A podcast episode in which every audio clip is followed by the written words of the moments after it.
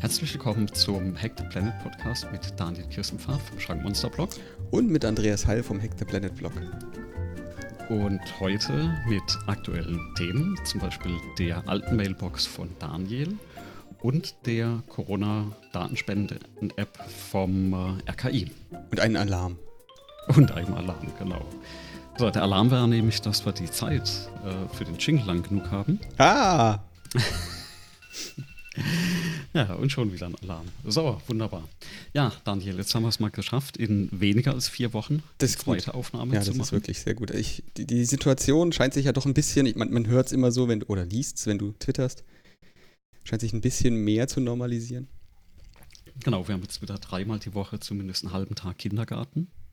Das ist, also man kann sich das nicht vorstellen. Es ist unglaublich, was man geschafft bekommt, wenn äh, die Kinder auch nur einen halben Tag betreut sind. Ja, also da kriegst du aktuell die Arbeit von einer kompletten Woche weggearbeitet. ja, Produktivität erfahren ist was Schönes. Ja, also ko konzentriertes Arbeiten am Stück ist schon mal schon mal tatsächlich was Besonderes. Also man hört es wahrscheinlich auch, die Soundqualität, die müsste signifikant äh, besser geworden sein. Ja, ist sie. Ist sie. Ich habe ich hab auch schon gestaunt. Das erste Geräusch, was ich von dir gekriegt habe, den ersten Ton, das war schon, äh, das war schon echt äh, direkt viel besser als das letzte Mal. Genau, also ich verwende jetzt auch tatsächlich das Setup, was ich ja für die Vorlesung verwende hier. Also ich hatte ja auch das zweite, wer es ein bisschen verfolgt, das zweite mhm. ähm, Makeover. Genau, das sind wir eigentlich auch schon so bei dem ersten Thema, was wir noch gar nicht aufgeschrieben hatten. Ähm, das ist das zweite Makeover vom Arbeitsplatz. Ich hatte ja von so einem ganz klassischen, schnöden Schreibtisch mit Büchern, habe ich ja inzwischen auf einen höhenverstellbaren Schreibtisch jetzt mit äh, Custom-Made Traverse mhm. im äh, 80er Synthwave oder Retrowave-Look mit dem kompletten Streaming-Equipment und einem neuen Mikrofon, also was ja aus dem äh, Projekt was im Forschungsprojekt erstmal entstand, weil ich habe es ja zufällig im Homeoffice. Und äh, dann dachte ich, testen wir das auch mal für den Podcast, ob sich so eine Anschaffung für mich auch persönlich dann irgendwann lohnt, wenn das dann irgendwann in die, ins Büro wieder wandert. Ja? Mhm. Und äh, das scheint alles so eigentlich ganz gut ähm, zu funktionieren. Und, und, und äh, das Investment war ein, also gibt es da einen Blogartikel, der das protokolliert? Der, der kommt noch. Also ich habe jetzt nochmal, also zwei Dinge stehen noch auf der To-Do-Liste. Das sind tatsächlich ein, ein, ein äh, schönen Blogartikel über dieses komplette Makeover zu schreiben, auch mit der Hardware. Mhm. Ähm, vielleicht auch mal, was ich dann im Stream bespreche und wird das nochmal festgehalten, dass man weiß, also Hardware etc. Ja, und äh, die Tage war ich aber tatsächlich ein bisschen beschäftigt. Wir hatten ja, also es neigt sich ja das Semester gegen Ende und wir hatten jetzt diese Woche den Abschluss von einem Kurs, den wir gerade hatten, also Projektmanagement Tools heißt es bei uns. Da haben wir innerhalb von einer Woche äh, den Studierenden Scrum beigebracht. Also mit richtigen praktischen Übungen. Ne? Die mussten dann angefangen von einer klassischen Anforderungsanalyse hin zu äh, äh Stories für Scrum, mussten die das wirklich mal praktisch alles machen. Übrigens mhm. haben wir dann eine Corona-Warn-App und eine, eine Datenspenden-App äh, designt. Ja, sehr gleich das Thema. Und genau, das, das war da zufällig auch. Und äh, jetzt auch die letzten Vorlesungen. Also ich habe ja noch so eine, hatten wir das letzte Mal drüber gesprochen, die Betriebssysteme-Vorlesung. Und da waren jetzt gerade Filesysteme dran. Da ist jetzt auch am Dienstag die letzte Vorlesung. Und auf Wunsch der, der Hörer und auch aus dem Stream habe ich jetzt gesagt, ich packe die alten Vorlesungen, also alten in Anführungsstrichen, ne, die, die ganzen Einheiten auf äh, YouTube, auf meinen eigenen Channel. Und da sind jetzt so die ersten Einheiten abrufbar. Ähm, genau. Und da war ich eigentlich die letzten paar Tage ordentlich damit beschäftigt. Ich habe es ab und zu mal ploppen, aufploppen sehen als Notification, dass du live bist. Und ich habe ab und zu mal gesehen, dass ähm, ja, wollte klicken und habe immer Arbeit gehabt. Immer nicht, keine Zeit gehabt. Heute habe ich Zeit. Da, dann machst du keine Vorlesung. Oder machst du heute noch eine? Äh, ja, um 14 Uhr ist da die, äh, meine klassische Office Hours, also die Sprechstunde was mhm. ja inzwischen so ein bisschen Just Chatting geworden ist. Und ich hoffe, dass ich dann bis nachher auch das Kamerasetup am Laufen habe. Ähm, genau, das, äh, das ja, die, die Umbauarbeiten sind ja auch der Grund. Das letzte Mal haben wir ja mit Kamera gemacht. Das machen wir das nächste genau, Mal auch genau. wieder. Also auf jeden Fall zielen wir da drauf. Ja. Ähm, genau. Es gibt trotzdem so eine Aufzeichnung, das heißt, wir werden jetzt ein bisschen vielleicht auch über manche Sachen sprechen. Da kann man die dann jetzt hier auch mal mit reinpacken ähm, oder zeigen, auch visuell zeigen. Also ich habe den Stream angemacht, aber mh, mm, so generell ist das jetzt erstmal noch Beiwerk und ich glaube, wir experimentieren da auch noch mit. Genau. Aber also die, die schauen Traversen, wir mal, was am, am meisten Sinn macht. Ja. Die Traversen, was ich mich gefragt habe, als ich das gesehen habe, ist, wie fürsten ja. du die Kabel? Ähm, also tatsächlich ist so, ich habe aktuell, da ich nur die Webcam oben an äh, draufstehen habe, mhm. das Kabel hängt noch runter.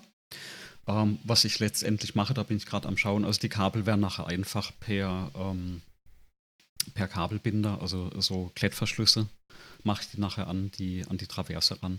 Das war mir dann aktuell dann doch zu viel Eck, da noch Löcher reinzubohren.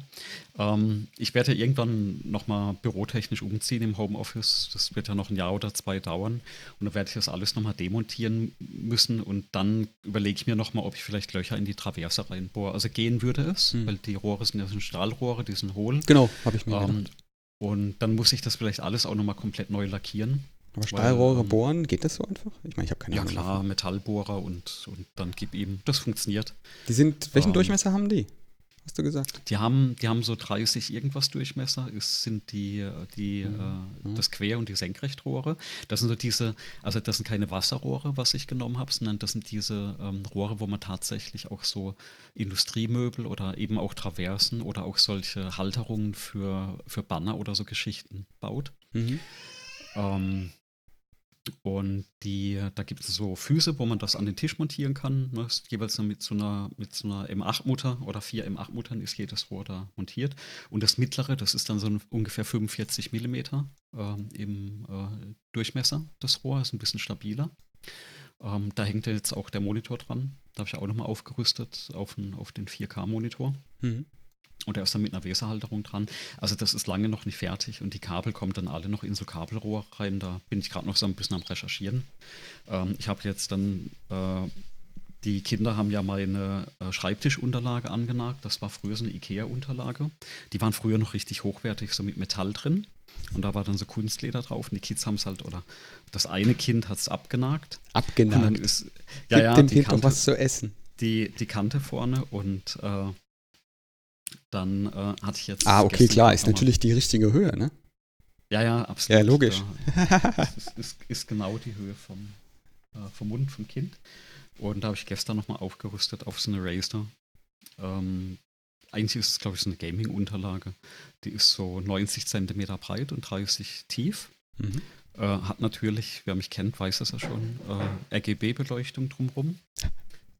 Und äh, ist aber, also die ist so weich und also A von der Maus ist super gut, dann die Tastatur ähm, ist wesentlich leiser, weil das halt wegpuffert hm. und halt angenehmer auf dem Tisch.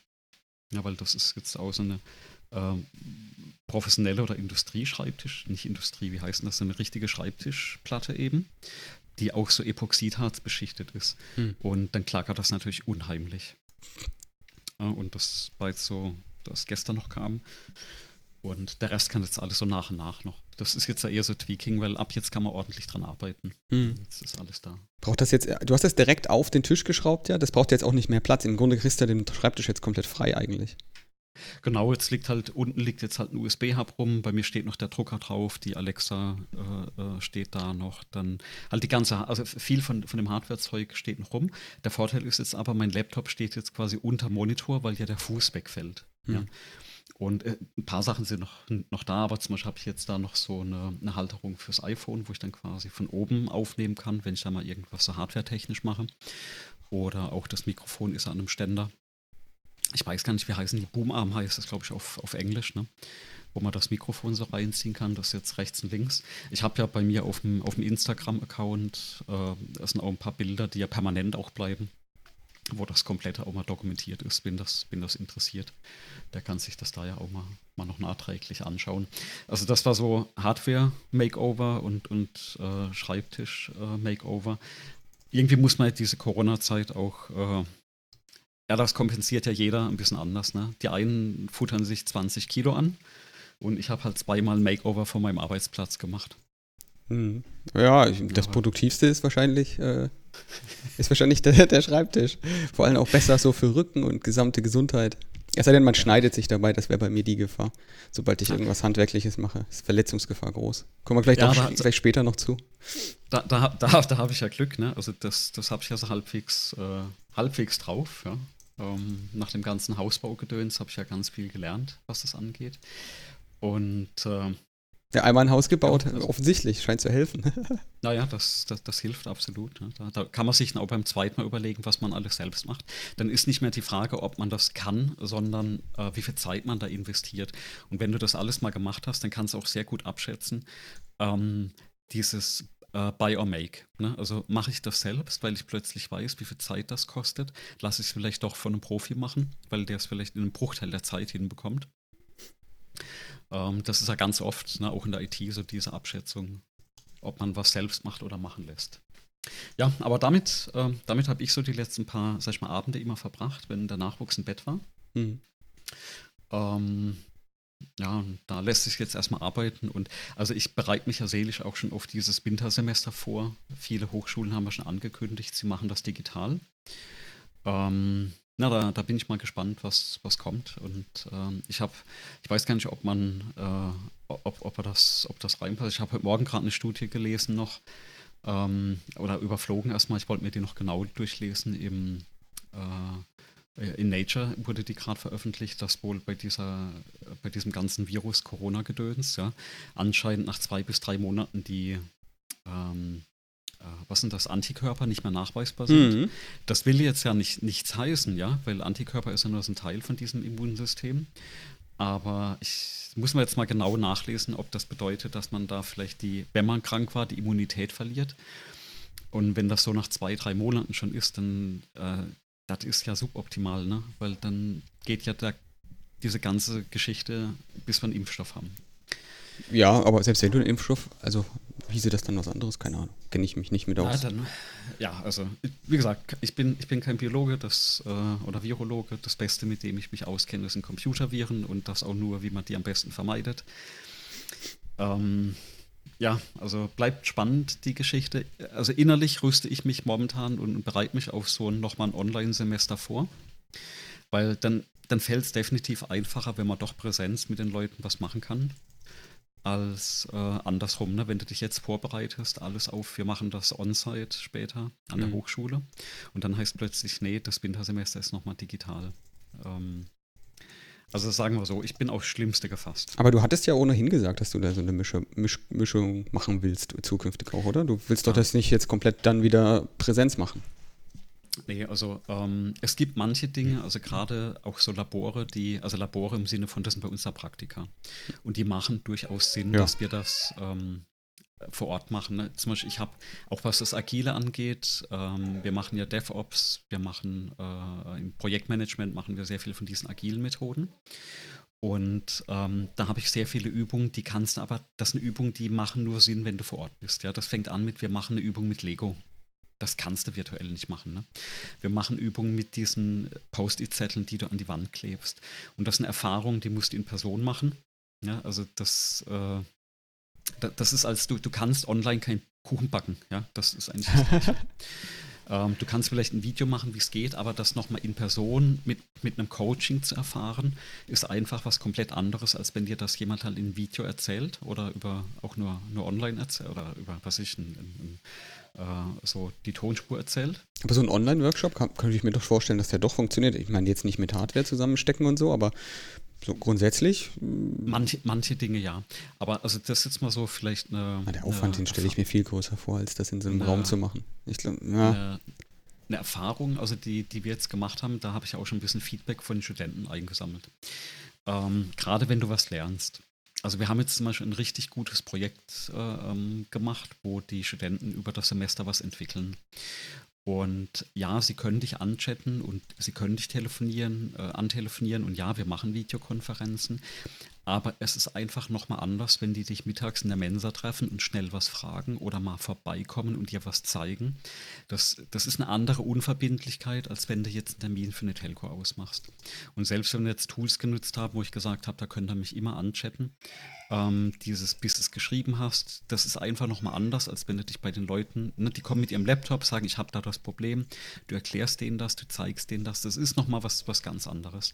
Ähm, in der Lernphase ich glaube, wenn du das lange gemacht hast, also du hast ja auch schon viel online gearbeitet, remote gearbeitet, mhm. ähm, das ist nochmal anders, wenn du da eine gewisse Erfahrung, eine Routine drin hast, als wenn du da drin gar keine Erfahrung hast. Ja, das hm. ist, ähm, also der Vergleich hinkt jetzt, aber ich stelle mir das schon ein bisschen vor. Stell, stell dir mal einen Chirurgen vor, der operieren lernen soll.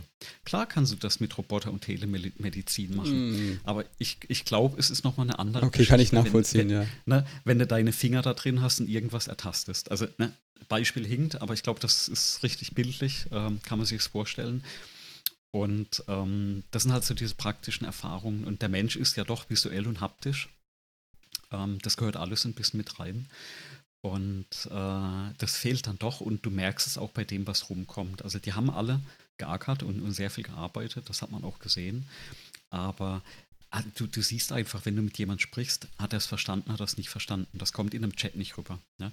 Und wenn du die Leute jede, jede Woche quasi, ähm, also auch nicht über Videokonferenz? Nee, auch nicht über Videokonferenz. Mhm. Das ist dieses, ähm, dieses, diese Körpersprache. Ne? Also auch wenn du nur das Gesicht hast. Ähm, im, im, im, in der Telco kann dir jemand erzählen, was er gemacht hat. Auch in der Videokonferenz, was er gemacht hat. Das kann jetzt stimmen oder nicht stimmen. Ähm, wenn du Angesicht zu Angesicht mit deinem Team da stehst und was erzählst, ähm, es hat einen anderen Effekt. Es ist ganz, ich bin kein Psychologe, ich kann das ganz schwer beschreiben. Vielleicht kennt sich da der eine oder andere auch besser mit aus, der kann es in den Kommentaren mal hinterlassen. Aber es ist tatsächlich in Person äh, nochmal ganz anders. Aber auch diese ganze Hochschuldidaktik, die beschäftigt sich auch damit.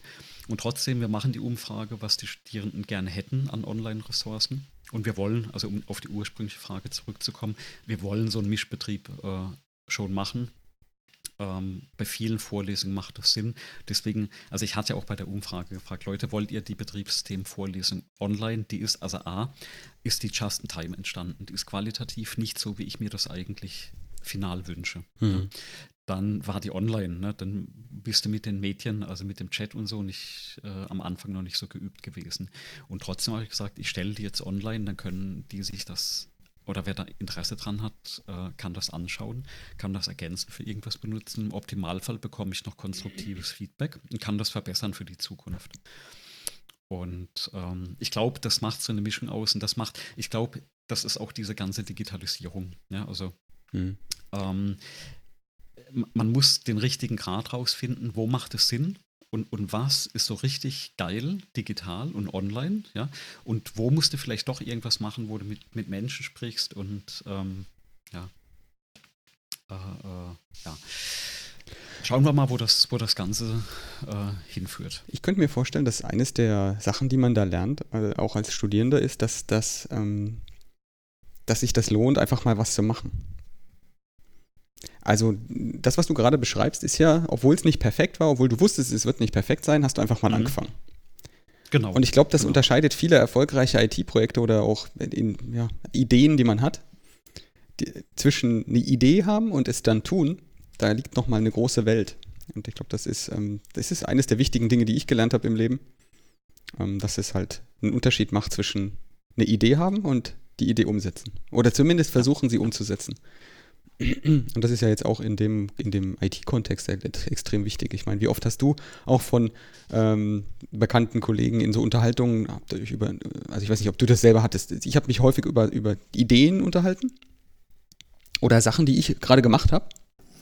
Und dann kam häufiger mal so ein Kommentar wie, ah ja, die Idee hatte ich schon, vor, schon, schon viel früher oder sowas. Also im Internet ist das ja auch bekannt, ne? dass man das so mal als Feedback, als, als Kommentar kriegt. Ja, die, ah, das gibt's doch schon lange oder so. Ja, ja, ja. Ähm, ja, der ja, Unterschied ist halt, der eine, genau, der eine hat es dann halt gemacht, der andere nicht. Ähm, und das sehe ich, ich weiß auch. auch noch, dass das war auch die Überlegung damals mit dem Podcast, aber so, wir hatten ja hardware-technisch eigentlich null Ahnung. Wir ja. hatten ja Glück, dass wir noch so einen Tipp bekommen hatten für so eine Grundausstattung, aber wir haben gesagt, wir machen es einfach mal. Wir gucken mal, wie, wie gut oder schlecht die erste Episode wird. Und inzwischen macht das auch Spaß. Und ähm, ich, ich möchte auch mal sagen, die komplette, also bei mir zum Beispiel die komplette Vorlesensgeschichte und auch das Stream, das hätte jetzt nicht so geklappt, hätten wir äh, zum Beispiel den Podcast nicht gemacht.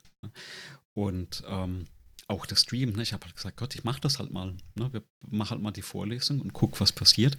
Und auch zum Beispiel im Artikel in der Süddeutschen äh, Deutschen, ähm, war ja ein Teil oder eine Frage im Interview war ja, wie man denn so mit dem Chat da umgeht.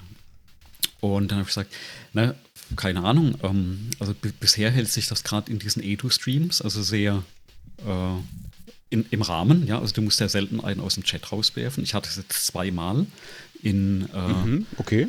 Äh, in, in den ganzen Vorlesungseinheiten, die ich hatte, wo sich wirklich einer daneben benommen hat. Also es reguliert sich oft von selbst, auch ohne Moderator. Und ähm, die andere Geschichte ist einfach, ähm, dass man muss das halt mal probieren und machen, ne? Und dann, dann kriegt man halt die Routine da ein bisschen raus und hat nicht immer geklappt. Ich habe jetzt auch gerade, wo ich die Videos gemacht habe, äh, also nachbearbeitet habe für, für das YouTube, habe ich gesehen, was da alles falsch ist. Und YouTube auch. Ne? Ich habe mir das so ewig lang gedacht, ah, soll ich das da online stellen und und und. Habe ich auch gedacht, komm, mach. Ist doch egal, wenn es nur fünf Leute angucken, dann hast du fünf Leute glücklich gemacht. Mhm. Ja, und, das ist, und das ist bei vielen Sachen so ähm, wo man einfach mal so ins kalte Wasser springen muss und dann, ja, was passiert im schlimmsten Fall? Im schlimmsten Fall klappt es nicht. Ja? Und das ist aber ähm, vielleicht gerade, also das unterscheidet vielleicht auch so, sag ich mal, das Unternehmertum in Deutschland von anderen Ländern. Dieses, ich mache mal einfach was. Ähm, ich glaube, wenn du gerade mal die USA nimmst, ich meine, es ist auch von, der, von den Umständen her einfacher, da zum Beispiel an Geld zu kommen, ne, wenn mm. du mhm. sagst, ich habe da eine. Idee. Aber, aber dieses, ich mache mal einfach irgendwas. Das ja. wird da eher gemacht als hier. Ich glaube, hier ist die Mentalität, alles, was du machst, muss funktionieren, also 100 Prozent. Ne? Und ich Exakt, bin irgendwann genau mal so. Ich ich, ne? und, und ich bin irgendwann mal so hingegangen und habe gesagt, okay, wenn ich 100 Dinge mache, dann müssen 51 klappen. Dann haben nämlich mehr Sachen geklappt als nicht geklappt. Ja, und das ist so, äh, ich glaube, mit der Mentalität machst du mehr, probierst mehr aus. Klar, hast auch mehr Fehlschläge, aber dann ist es auch nicht so schlimm. Ne? Ich kenne das auch noch aus der, sag ich mal, aus der Studienzeit, wo ich Kommilitonen hatte. Da hat immer alles klappen müssen. Ne? Das 100 Prozent musste perfekt sein. Und ich habe gesagt, oh, ich probiere halt. Und wenn es halt nicht klappt, dann Be ja. Bewerbungen ist das Gleiche. Ne? Schreibst halt mehr Bewerbungen. Also kleiner Tipp an alle. Ja, bewerbt euch nicht nur auf eine Stelle, sondern bewerbt euch auf mehrere Stellen ne? oder auf viele Stellen. Und ihr werdet dann plötzlich merken, ihr bekommt vielleicht sogar mehr Zusagen als Absagen. Ja? Also es muss ja nicht ja, jede Bewerbung eine Zusage sein. Also ja, da, ich glaube, dass, ähm, was ich vorhin meinte, dass das jetzt ähm, dieses, genau das, dieser, dieser Geist, dass du sagst, okay, jetzt, ähm, jetzt mache ich es halt mal, jetzt probiere ich es mal auch, aus, auch auf die Gefahr, dass das scheitert. Ähm, das ist, ist tatsächlich, ähm, der, ich glaube, der einzige Vorteil, den ich identifizieren würde zwischen dem, dem einfach der, der Mindset, der, der, der sich um das Scheitern dann dreht. In Deutschland ist das, wenn du scheiterst, ist sozusagen dein persönliches Scheitern. Ja, dann, dann brauchst du auch nicht nochmal probieren, egal was, weil mhm. du, du, bist ja schon gescheitert. Du, du, bist ja ein gescheiterter Mensch. Also, also weißt du, was ich meine? Und das ist ja, bei, ja. wenn du, wenn du ein Unternehmen gründest, ist das oft so in Deutschland, dass das gesehen wird. Ähm, ja, hat ja einmal nicht geklappt, der wird schon seinen Grund haben, ne? Ähm, ich glaube, ist, ist ja in unserem Insolvenzgesetz ja irgendwie, oder wie das heißt, auch mit drin. Wenn du einmal so eine GmbH gegen die Wand gefahren hast, dann glaube ich, wirst du für zehn Jahre gesperrt. Also ich ne, kenne mich da nicht ganz genauso aus, aber da war irgendwas in der Richtung. Und äh, wenn du das mit anderen Ländern vergleichst, da kannst du quasi jeden Tag eine neue Firma aufmachen ähm, oder Unternehmung aufmachen und kannst halt viel mehr ausprobieren. Ja, das, also klar, der, der Schutz etc., auch für die äh, Partner und Kunden, äh, das macht ja alles Sinn. Aber ich glaube, da werden einfach viele Ideen erstmal im, äh, im Keim erstickt. Ähm, da sage ich aber, zum Glück muss ich mich dann nicht so viel auseinandersetzen mit. Ich bin Informatiker. Es gibt dann Spezialisten, zum Beispiel auch bei uns an der Hochschule, so mit Entrepreneurship, die sich damit wesentlich besser auskennen und das auch, sag ich mal, hauptberuflich machen. Hm. Ja, fünf Jahre Frist ist das, glaube ich. Fünf waren das, okay. Ja, da gibt es Riesenlisten davon. Ähm, ja, tatsächlich ist es auch im, im äh, tja, Risikokapitalbereich ist es auch so. Ich, also da auch aus eigener Erfahrung ist es bei ähm, amerikanischen Investoren eher so, dass, ähm, dass das als Vorteil gesehen wird, mhm. weil du ja schon weißt, wie es nicht geht. Genau. Da genau. musst du den Fehler nicht mehr machen. Und wenn dir das zugetraut wird, dass du in der Lage bist, einen Fehler nicht nochmal zu machen, dann ist das schon ein Vorteil für dich. Gibt ja auch ich, die Menschen, denen man zutraut, den Fehler nochmal zu machen, aber. Genau, ich weiß gar nicht, ob wir das im Podcast schon mal besprochen hatten, aber das war tatsächlich mal eine Erfahrung, die ich gemacht hatte in Palo Alto, wo ich auf einer Konferenz war.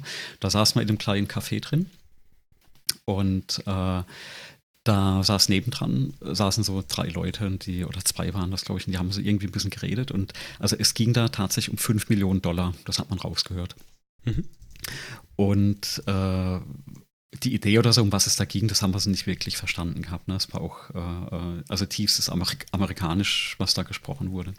Aber was wir dann am Ende mitbekommen haben, wo dieser eine Typ gemeint hatte, sie kriegen das Geld. Ja, und der andere hat gefragt, warum? Und hat gemeint, na, ihr habt ja den Fehler schon mal gemacht, ihr werdet den kein zweites Mal machen. Ja.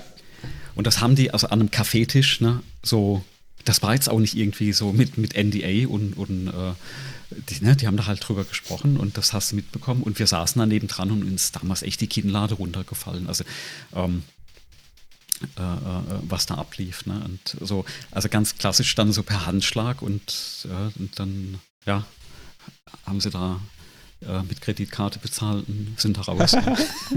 also so wird das gemacht. Ja. So wird ja. das gemacht in Palo Alto. Siehst mal, wo sie sie hingeführt hat. Ja, äh, gestern ja, naja. Gut. Ja, also, magst du, magst also du mal im, äh, auf, der, auf, dem, auf unser gemeinsamen Tool hier da deine YouTube-Kanal damit reinpacken? Ich habe den nämlich gerade per Suche nicht gefunden. Wenn ich Prof A Heil eingebe, kommt nichts. Ja, den, tatsächlich ist das so. Ähm, das ist. Äh, das ist ein Graus, das ist ja wieder so ein YouTube-Scam. Mhm. Ähm, du brauchst ja, glaube ich, 100 Abonnenten, dass du eine Custom-URL bekommst. Bis dann, Ach, ist deine, bis dann ist deine äh, URL komplett geheim. Ähm, ich guck mal, ob also ich zufallsgeneriert so U, C, B, L, F, Q, H. Ja, sogar. So. Genau. UC, UC, das stimmt sogar. Ähm, Copy-Paste ist einfach rein. Mal, ja, ja. Einfach auf das Ding hier dann. Ach, du, du hattest den schon offen, ne? Aber, na? So, wir testen das hier gerade. Nee, du musst das erst da in das Fenster kopieren. Du hast das noch nicht überschrieben, meinen Copy-Paste. Ich habe dein Copy-Paste noch nicht nee, Ich habe vorhin noch schon also, was in die Zwischenablage, keine Ahnung, wie die das managen. Weil das sind ja dann, Linux, da hast du ja gleich mehrere äh, Zwischenablagen. Das ist ja einmal die von dem. naja. also für, für, für, für die, die das nicht sehen, also wir kämpfen da gerade mit einem mit einem VNC-Client, was eigentlich ganz cool ist. Aber ich muss jetzt in die Zwischenablage, da können wir mal drüber sprechen gleich direkt, ne? Ähm, also es gibt eine Zwischenablage, also der VNC-Client auf deinem Rechner äh, guckt sich ja, deine ja, Zwischenablage genau. an. Dann nimmt er die, ja, muss die über die Leitung schieben und muss sie in die Zwischenablage von dem VNC-Server auf der anderen Seite stopfen. Der muss es aus seiner Zwischenablage nehmen und in die richtige Zwischenablage, und das scheint er hier nicht hinzukriegen, in die das richtige Zwischenablage hin, ne? des, äh, des Linux reinzukopieren. Da scheint was kaputt zu sein.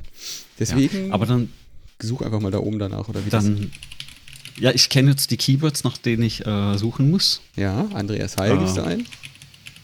Betriebssysteme. Betriebssysteme, da ist, da, da, ist es nämlich. Und dann klicke ich mal da drauf und dann muss man auch äh, dann direkt auf den Channel kommen. Guck mal, 26 Subscriber, das heißt, ich brauche noch vier und. Das ähm, sind mehr als vom Hack the Planet Podcast. Na, ich habe halt den Vorteil, dass die Studenten da, da reinkommen. Sehr gut. So, genau. Genau, also, und da ist auch gleich hier äh, Elite, oder? Ist da auch ein Video von Elite Dangerous? Ja, ja, das war mal so eine Aufnahme, die ich gemacht hatte. Da hatten wir ganz am Anfang, glaube ich, mal drüber gesprochen. Das war vor, das ist schon, das war noch vor, bevor meine kleine Tochter geboren wurde. Vor zwei Jahren gab es einmal diese ähm, Expedition nach Beagle Point. Das ist quasi, ähm, also wenn man das so kartografisch sieht, nördlich von der Galaxie, der, der am meisten außengelegenste Stern, den man anfliegen kann. Mhm. Und da hat so die Reise knapp ein halbes Jahr gedauert. Also jeden Abend so ein bis zwei Stunden. Ja, du hast erzählt, stimmt, ich erinnere mich. Grinding, genau. Und äh, ich bin immer noch auf dem Rückweg, weil mit den zwei Kindern und Corona habe ich dann nie genug Zeit gemacht. Aber äh, was wir damals gemacht hatten, ist tatsächlich so ein Must-Jump. Also da haben sich, was heißt ein, ein Must-Jump? Also haben sich so 10, 15 Leute irgendwo äh, getroffen und haben sich dann synchron abgesprochen, äh, um, um da in den Hyperraum zu springen. Genau, du lässt es gerade mal so abspielen. Ne? Ja, ich mache das mal für die, für und, die Leute, die äh, da auf ähm die da auf Twitch unterwegs sind, mache ich das mal in flüssig. Ja, ja. Genau. Äh, erzähl ruhig weiter. Ja, und äh, dann haben wir das, dann haben wir das damals mit aufgenommen. Und äh, das war, glaube ich, so auf dem halben Weg. Ne? Und ab dann hast du eigentlich nie, niemals mehr jemand als einen Online-Spieler gesehen. Ähm, das ist übrigens auch das Spannende an dieser Art von Simulation. Mhm. Ähm, weil ja, wie, wie erkläre ich das? Ähm, was da vermittelt wird, ist diese unendliche Weite im Weltraum. Ne? Deswegen finden viele auch dieses Spiel ja so schrecklich, weil sobald du außerhalb von dieser ganz kleinen Bubble bist, wo, wo es wirklich bewohnte Planeten gibt, und das sind schon echt unendlich viele gefühlt. Ne? Mhm. Aber sobald du dann in die, die Weiten da rausreißt, da ist ja gar nichts. Ne? Das ist, also da, da hast du tausende von, von solchen Hyperraumsprüngen, wo nichts passiert. Ne? Das äh, guckst, du, guckst du dir nur Planeten an. Da gibt es jetzt Updates. Ähm, da hatte ich mich, ich habe es jetzt auch immer nur aus den News mitbekommen. Ähm, das gibt jetzt Updates, wo du wohl, also Space Legs nennt sich das, wo du auf dem Planeten rummarschieren kannst mhm. als Person und, und vielleicht auch andere Player treffen kannst. Und es gibt äh, Fleet Carrier, also Schiffe, wo du andocken kannst, die dann größere Strecken springen können. Ähm, aber das ist wirklich alles. Um das abzukürzen, damit ja. ja, wobei ab, abzukürzen, die werden wahrscheinlich so teuer sein, dass du ewig lang, also jahrelang grinden musst, um, um die zu kaufen. Oh Mann. Ähm, warum? Okay. Äh, da, das komplette Spiel basiert halt darauf. Aber man muss ja immer noch den zugute halten für das komplette Spielen. Also es ist kein Play-to-Win. Ne? Die haben ja, also kaufen tust du da nur tatsächlich. Ich hab's ähm, auch, ich hab's, neue, ich hab's mal gekauft, Neue, neue Versionen, genau. Also wahrscheinlich so wie die Space Legs, die werden halt kosten. Also richtig krasse Feature. Ansonsten ist ja alles da nur visuell. Also hat ja keine Auswirkung auf das Gameplay an sich, was ich persönlich dann absolut okay finde. Und da werfe ich gern auch mal dann so ein paar Euro rein ähm, einfach um die, das Studio zu unterstützen. Ähm, also, naja, muss einem halt Spaß machen. Ne? Da ist das sehr speziell. Ähm, ich ja. überlege so die ganze Zeit, ob ich dann irgendwann, also wenn auch mal äh, das Büro umgebaut ist, ob ich dann die Xbox als äh, über eine Gaming, also über eine Capture Card anschließe und dann vielleicht abends auch irgendwann das Zeug mal wieder streamen. Äh, hätte ich tatsächlich Lust drauf. Wobei so die, Schnitt, äh, die durchschnittliche Viewerzahl in so einem Elite Dangerous Stream, die ist so eins. ja, also es gibt ein paar, die das machen und da ist relativ wenig los. Aber ich glaube, es ist wie immer, da musst du halt was dabei erzählen und dann kommen schon die Leute. Es macht einen Eindruck, als wäre das sehr entspannend, weil das alles nicht so irre schnell passiert, oder? Genau, also wenn du nicht wirklich so auf diese Kampfschiene gehst, ist das äh, das ist auch, ich sagte immer, das ist mein Zen-Spiel. Also, also selbst mhm. wenn das so diese Grinding-Dinger sind, wo du zwischen Planeten hin und her fliegst, ähm, vielleicht wirst du mal abgefangen, wo du dann halt so ein kurzes Manöver machst, dass du nicht abgeschossen wirst, aber ansonsten kannst du da dich richtig entspannen. Ne? Also der musst auch aufpassen manchmal, dass du nicht einschläfst bei dem Game. Ne? Es, es, sind schon viele in irgendeine Sonne reingestürzt, weil sie bei so einem Hyperraumsprung einfach weggenickt sind. Und äh, was da passiert ist, wenn du dann mit diesem Sprung, der dauert immer so 10, 20 Sekunden, da wird halt nachgeladen. Und wenn du da durch bist, dann fliegst du immer direkt auf eine Sonne zu und musst ausweichen. Ne? Und also, mit dem Xbox-Controller hast du leichte Vorteile, weil dieses Rumble an ist. Mhm. Das heißt, du wirst aufgeweckt. Du vielleicht wirst du nochmal aufgeweckt, genau. Und mir persönlich ist es in den Anfangszeiten zweimal passiert. Und äh, da gibt es halt diese, diese Spez, äh, Spez, wie, wie, nenne ich das, also diese spezielle Eigenschaft von diesem Game, dass du ähm, du kannst ja nicht wirklich speichern, sondern du kannst dein Schiff für Geld neu kaufen, von da, wo du es letztes Mal gedockt hast. Und bei so einer ähm, Expedition, wie ich die mache, wo du zwei Jahre unterwegs bist, ist mein letzter also Restore Point liegt zwei Jahre zurück. Ja. Und du würdest alles, was du bis dahin verdient hast, auch verlieren. Na, deswegen heißt das Ding Elite Dangerous. Ähm, das heißt, du spielst das jetzt auch nicht mehr, wenn du auf der Stufe bist, wenn du müde bist abends. Oh Mann. Du hörst also.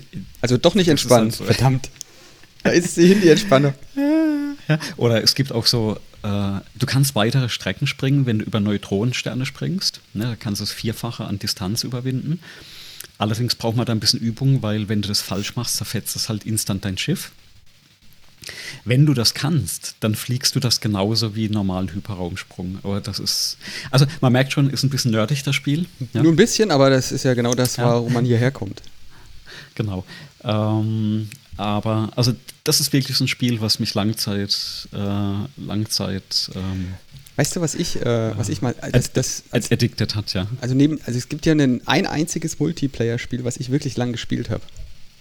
Ähm, und das habe ich mit jemandem zusammengespielt. Kennst du noch Test Drive Unlimited? Ja, natürlich. Das, das, kennt, das hatte ich früher auch auf der Xbox. Und zwar die erste Version davon. Ja, ja, die aller, allererste. Auf, ähm, das war doch auf äh, Big Island, Hawaii. Genau, genau. Nee, nee nicht Big Island. Es Oahu. war. Ähm, Oahu. Oahu war das, genau. Oahu war das. Big Island. Da war ich in echt. Da habe ich alle Straßen in echt abgefahren damals. Genau.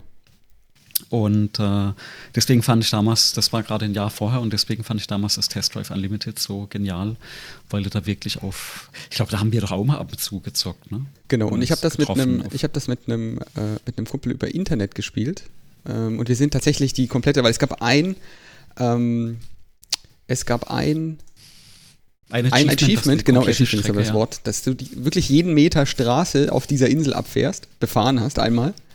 Ja. Und das haben wir dann zu zweit gemacht und haben tatsächlich, also das fände ich bestimmt fürs, für Stream auch ziemlich cool gewesen, das gemeinsam einfach die Insel abfahren und entdecken, was da so rumsteht, weil da, die war nicht einfach nur so voll gepflastert, sondern da war echt viel Strecke drauf und viel, viel Material, was sie hingepackt haben. Ich weiß gar nicht mehr, wie viele Kilometer das waren insgesamt an, an, an Entfernung. Ich denke mal, es waren auch bestimmt so um die 1000, 2000 Kilometer, die da, die da drauf fahren. Ähm, nee, es war, war also sehr, sehr cool gemacht. Genau, weil du gesagt hast, äh, streamen, weil so, solche Spiele zu streamen, wenn du dann zu zweit irgendwie unterwegs bist, das ist bestimmt nochmal deutlich, äh, deutlich ja. äh, spannender. Ja, ähm, spielen, du, du, da kommt man im Moment ja nicht so wirklich dazu. Allerdings habe ich, äh, hab ich auch ein Ding jetzt quasi, was mit, mit Spielen zu tun hat. Äh, und zwar die, ähm, äh, wenn man alte Spiele mag, ähm, oder so Spielhallenspiele, und ähm, wer hier zuhört, der weiß ja, dass ich ab und zu mal in, in Japan unterwegs bin und da gibt es tatsächlich noch echte Spielhallen, die auch noch bewirtschaftet werden und die auch noch neue Geräte kriegen. Und äh, die auch mehrstöckig sind, habe ich mal gehört, ne? Also richtig. Die sind eigentlich fast, richtig groß. Ja, genau, die sind immer, immer meistens, äh, meistens mehrstöckig. Und wenn man, wenn man flüstert, das ist, ähm, das ist immer am besten. genau. Ich sehe. Mhm.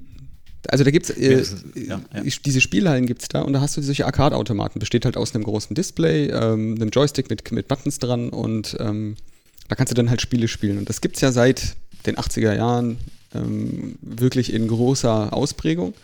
Und da gibt es jetzt eben ähm, tatsächlich, auch schon seit sehr, sehr langer Zeit, so Selbstbauanleitungen, wie man so Dinger selber baut. Und diese Selbstbauanleitungen, die haben halt den großen Vorteil, dass sie, äh, dass man da tatsächlich mit eigener Hardware ran kann und mittlerweile mit den Singleboard-Computern, so Raspberry Pi und so, auch ähm, Systeme simulieren, emulieren kann, die tatsächlich ordentlich an was an Grafik rausschaffen. Und da ist jetzt tatsächlich so, dass ähm, äh, ich hier gerade anfange, das zusammenzustellen. Also äh, hardware-seitig und dann auch vom, vom, vom Material für die, für, die, für das Holz, was man da braucht, um sowas zusammenzubauen und, und versuche mal bis Ende des Jahres so ein Ding zusammenzubauen. Eigentlich sogar zwei. Ähm, genau. Jetzt verstehe ich auch die Anspielung äh, mit Verletzungsgefahr. Genau, also ich mache mir da schon große Sorgen, äh, äh, was das angeht. Ich habe da ja natürlich tatkräftige Unterstützung. Mein Vater ist da deutlich versierter drin. Aber ähm, wenn ich das jetzt selber schneiden müsste, da würde ich mir, glaube ich, ein Set kaufen. Aber ja. Ich habe das, hab das auch mal auf den Bildschirm geholt, beziehungsweise verlinken das auch mal. Da gibt es so verschiedene Bauanleitungen, da kann man sich dann ungefähr vorstellen, was ich vorhabe zu bauen. Hast du dann so einen 27 Zoll Monitor und mhm. zwei Controller halt mit Buttons. Und dann bin ich noch mit mir am Hadern, ob ich den Monitor gerne aufrecht reinstellen will oder halt, also Landscape oder Portrait. Klassisch so, ja. Weil ich will, ja, eigentlich will ich ja, ähm, oder bin ich ja ein, jemand, der ähm, sehr viel auch diese, diese äh, Side-Scroller beziehungsweise diese Shooter, Top-Down-Shooter spielt. Mhm. Äh, genau, und da äh, gibt es einige gute und da willst du eigentlich, weil die sind so auch so ausgelegt, dass quasi das ein, äh, ein Porträtbild ist, also äh, höher wie breit, ähm, da willst du eigentlich das, das 16 zu 9 Display äh, quasi hochkant reinbauen. Überlege ich noch, ob ich das mache, ob ich das so mache oder so. Genau. Und da werde ich dann berichten, sobald das dann auch da losgeht. Also Hardware habe ich jetzt, glaube ich, alles an Teileliste zusammen. Da muss ich dann mal die Bestellung lostreten und dann kann ich ja dann hier auch mal Bilder dazu posten. Das wird dann meine Bauanleitung oder Selbstbauprojekt für ähm, in, in, in, Ersatz zu dem Schreibtischbau, den du gemacht hast. Mit ordentlich Krawall kommt das Ding in den Flur. Einen Stellplatz habe ich schon, da wird es dann ordentlich Beleuchtung dran, sodass das dann ordentlich Krawall macht, wenn man es laufen lässt. Also ich glaube, das wäre auch was für meine Kids, wenn die mal alt genug sind. Naja, also die Idee ist tatsächlich, ich, ich will, ich wollte ja gerade gesagt, zwei bauen und am besten das äh, in der Familie verschenken an, an auch äh, Familienmitglieder mit Kindern und dann ja, ja. gibt es Münzeinwurf dafür. Spiel Münzeinwurf, ja. Spielen, äh, einmal, einmal Rasenmähen, äh, fünf Münzen. Ach ja, cool. Ja. Gibt es die, ich weiß, also Münzeinwurf, ist, ist da auch eine Anleitung dabei, wie man das baut? Also der, der, den Münzeinwurf gibt es fertig als Münzprüfer und da kommt dann einfach ah, okay. nur ein Signal ja, raus, ja. ist, eine, ist eine, eine valide Münze oder nicht. Mhm, mhm, und dann, okay. das kannst du dir direkt an den Raspberry Pi dran möhren äh, und das zählt dann quasi äh, Münzeinwurf. Also die ganzen Spiele selber das funktionieren ja auch mit Münzeinwurf. Du hast sonst einen Button ja, dafür. Ja. Und da wird das dann halt mit dem Münzeinwurf selber belegt. Der Münzeinwurf selber kostet 14 Euro oder 17 Euro so in der Größenordnung. Ist nicht wirklich, so ein Münzprüfer ist nicht wirklich teuer. Okay. Kannst auch selber Münzen nehmen, ja. also auch welche, die man nicht in der äh, freien Natur findet. Ähm, kannst selber anlernen bzw. einstellen. Okay. Genau. Ja, ist das eine coole Idee. Also behalte ich mir auf jeden Fall im Kopf, wenn die Kids größer sind, dann gibt's, ist das das nächste Pass. Da kann, dich, da kann dich dein Sohn endlich mal ordentlich äh, bei Street Fighter vermöbeln. Genau. Wenn du Genau, wenn du eh schon so die, die alten Sachen rausgekramt hast, du hast doch auch deine alte Mailbox rausgekramt. Da hattest du das letzte Mal geteasert, ne? Ja, tatsächlich. Sollen wir da, sollen wir da vielleicht mal erzählen? Also ich hatte ja früher auch, wie, wie hieß denn deine? Ich hatte ja auch eine damals. Äh. Da hatten wir uns noch gar nicht gekannt. Ja, ja, wir kannten uns da noch nicht. Also meine hieß MGN BBS, ist schon sehr, sehr alt, sehr, sehr lange ja. her gewesen und ich mache mal eine Mailbox-Liste auf von vor langer, langer Zeit. Äh, nehmen wir mal Human Readable FidoNet Nodelist. Äh. Na, die Suche mal starten 2, 4, 8 6601. Na. Na toll, die, die, die Notliste hat es natürlich nicht. Also es war eine Mailbox, die habe ich bei mir in meiner, in meiner Heimatstadt damals betrieben. Und habe dort sozusagen ähm, ja, einfach Software zum Download angeboten, selber probiert, einfach kurz geschaut, was kann man denn da eigentlich machen, warum macht man das und, und, und wie macht man das, ähm, welche Software braucht man dafür, ähm, welche Hardware braucht man dafür? Und wie muss das alles aussehen, wie, wie muss man das zusammenschalten. Und ich habe jetzt natürlich festgestellt, nachdem ich dieses Backup gefunden habe, davon habe ich ja das letzte Mal erzählt, das Backup äh, gefunden habe, habe ich ähm, äh, versucht, da alles rauszuziehen an Daten, was ich finden konnte in dem Backup. Und da war unter anderem die komplette Mailbox-Installation dabei und das Betriebssystem sogar, was, mit dem ich das laufen habe lassen. Das war damals OS2. Ähm, OS2, ähm, da würde ich dann einfach mal ein extra Video machen, habe ich mir jetzt überlegt, ähm, wo ich nur einfach das mal zeige, wie so ein OS2 eigentlich aussieht, das Betriebssystem selber und wie sich das alles zusammenschaltet. Kann man sich im Grunde so vorstellen, es gab ja ganz früher du kennst das, DOS. Dann gab es auf DOS draufgesetzt das Windows. Und es gab dann irgendwie parallel damals auch noch, ähm, in der Zeit jedenfalls auch noch, fing Linux gerade mit der Version 1 an. Also die waren noch 0, irgendwas, die Version, und dann gab es irgendwann die Version 1 von Linux, äh, vom Linux-Kern. Und in dem Zeitraum ungefähr dreht sich das.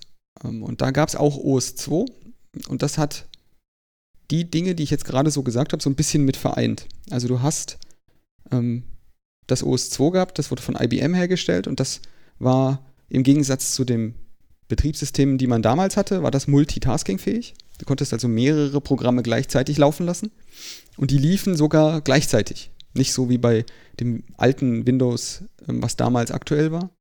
Da liefen die Programme ja nicht wirklich gleichzeitig. Das ist ein guter Punkt eigentlich. Erklärst du eigentlich präemptives äh, und Timesliced Multitasking in deiner Betriebssystemvorlesung? Ähm, ja, haben wir drin. Die, ich glaube, die Einheit ist noch nicht online, aber das haben wir auf jeden Fall drin. Aber, okay, hast du schon gesagt, so, sozusagen.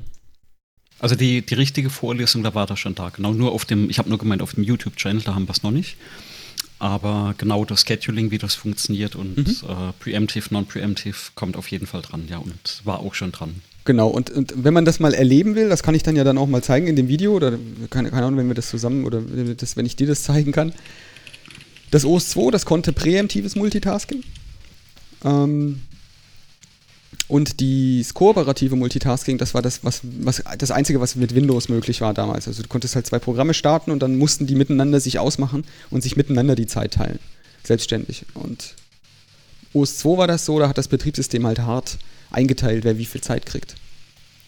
Und die Idee hier ist gewesen, da konnte man einen alten, einen wirklich, wirklich alten Computer Ähm, in dem Fall war das damals, was habe ich gehabt? Ein Pentium 75? Habe ich extra gekauft für, das, für diesen Zweck. Dann konnte man mehrere Programme gleichzeitig laufen lassen und in dem Fall dann mehrere DOS-Programme gleichzeitig. Und die Mailbox selber ist tatsächlich ein DOS-Programm. Und ähm, für die, die das im, im, im Stream sehen, beziehungsweise sich das Video nachher auch angucken, kann ich ja mal einfach das Video mal starten. Weil wir haben es jetzt versucht so zu starten. Beziehungsweise ich kann eigentlich, muss ich das Video gar nicht starten. Sondern ich kann direkt die, die DOS-Box theoretisch hier starten für mich. Das ist übrigens die, also das Setup, was du erklärst, ist genau das Setup, was ich damals auch hatte. Mhm. Ähm, also, jetzt will ich gerade, ob das bei mir damals schon war, auch ein Pentium, das war nach dem 386er, genau, hatte ich ein Pentium damals, wo das drauf lief. Und dann das OS2 und eben das DOS da drauf, wo dann die Mailbox drin lief. Also ich suche meine, also ich habe leider auch, ähm, ähm, ich habe leider keine Backups mehr aus der Zeit, was mich total ärgert, weil ich war damals total in ASCII-Art drin. Mhm. Also ich habe richtig coole äh, ASCII-Art-Bilder damals für die Mailbox gehabt. Ja, ja, da ist sogar der ASCII-Art-Editor und so weiter, habe ich da alles mit drin. Ja. Und, ähm, und dann lief das auch eben auf einem, auf einem, OS, auf einem OS 2. Mhm. Äh, habe das abends immer angestöpselt, weil Telefonleitungen waren ja damals unendlich teuer. Ja, also es ist eine, eine spannende Geschichte. Ja, und also ich, ich weiß nicht, ob du den Stream jetzt mittlerweile siehst. Also was ich habe, ist halt diese DOS-Box. Das habe ich jetzt so konvertiert, also raus extrahiert aus meinem Backup, dass das tatsächlich in einer DOS-Box abgebildet ist. Und, ähm, und, und in der DOS-Box selber kann man jetzt halt einfach äh, ja, das Programm halt starten. Äh, und zwar heißt das Remote Access.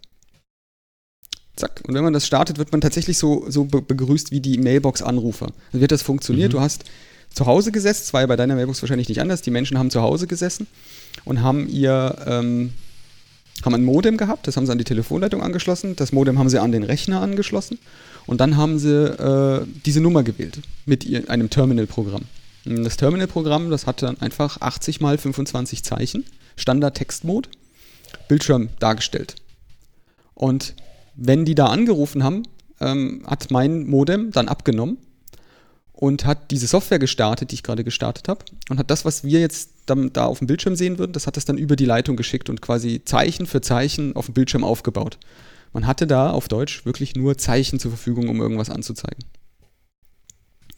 Genau, und dann hat man sich tatsächlich mit dem vollen Namen dann damals angemeldet, konnte sich entweder neu anmelden oder, oder konnte sich halt Benutzer erstellen. Und wenn ich das jetzt hier mal mache, Passwort, dann bist du immer gefragt worden, möchtest du nach Nachrichten suchen, weil das war nicht so wie heute, Internet, sondern da hat man die Nachrichten ja dort in solchen Mailboxen, deswegen hießen die Mailboxen, mhm. abgeholt.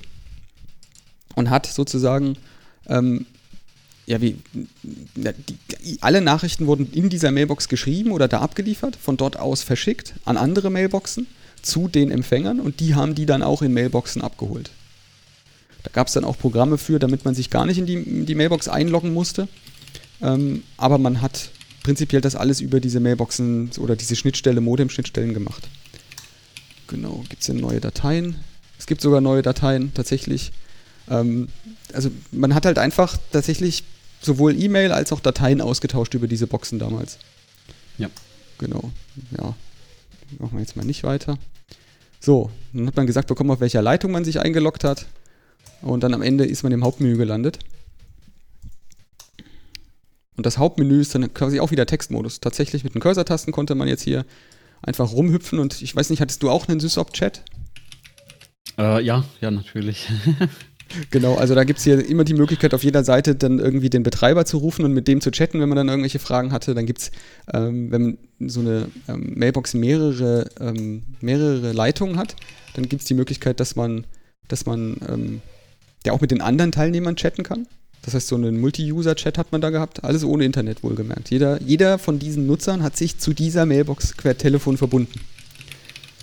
Und damals gab es ja noch eine schöne Sache, die Netiquette. Also die gibt es ja immer noch, aber mhm. wo man sich auch dran gehalten hat. Ne? Also, ähm, ja, also wir können das, glaube ich, können wir mal unter äh, ähm, auch mal verlinken, die Netiquette. Ja.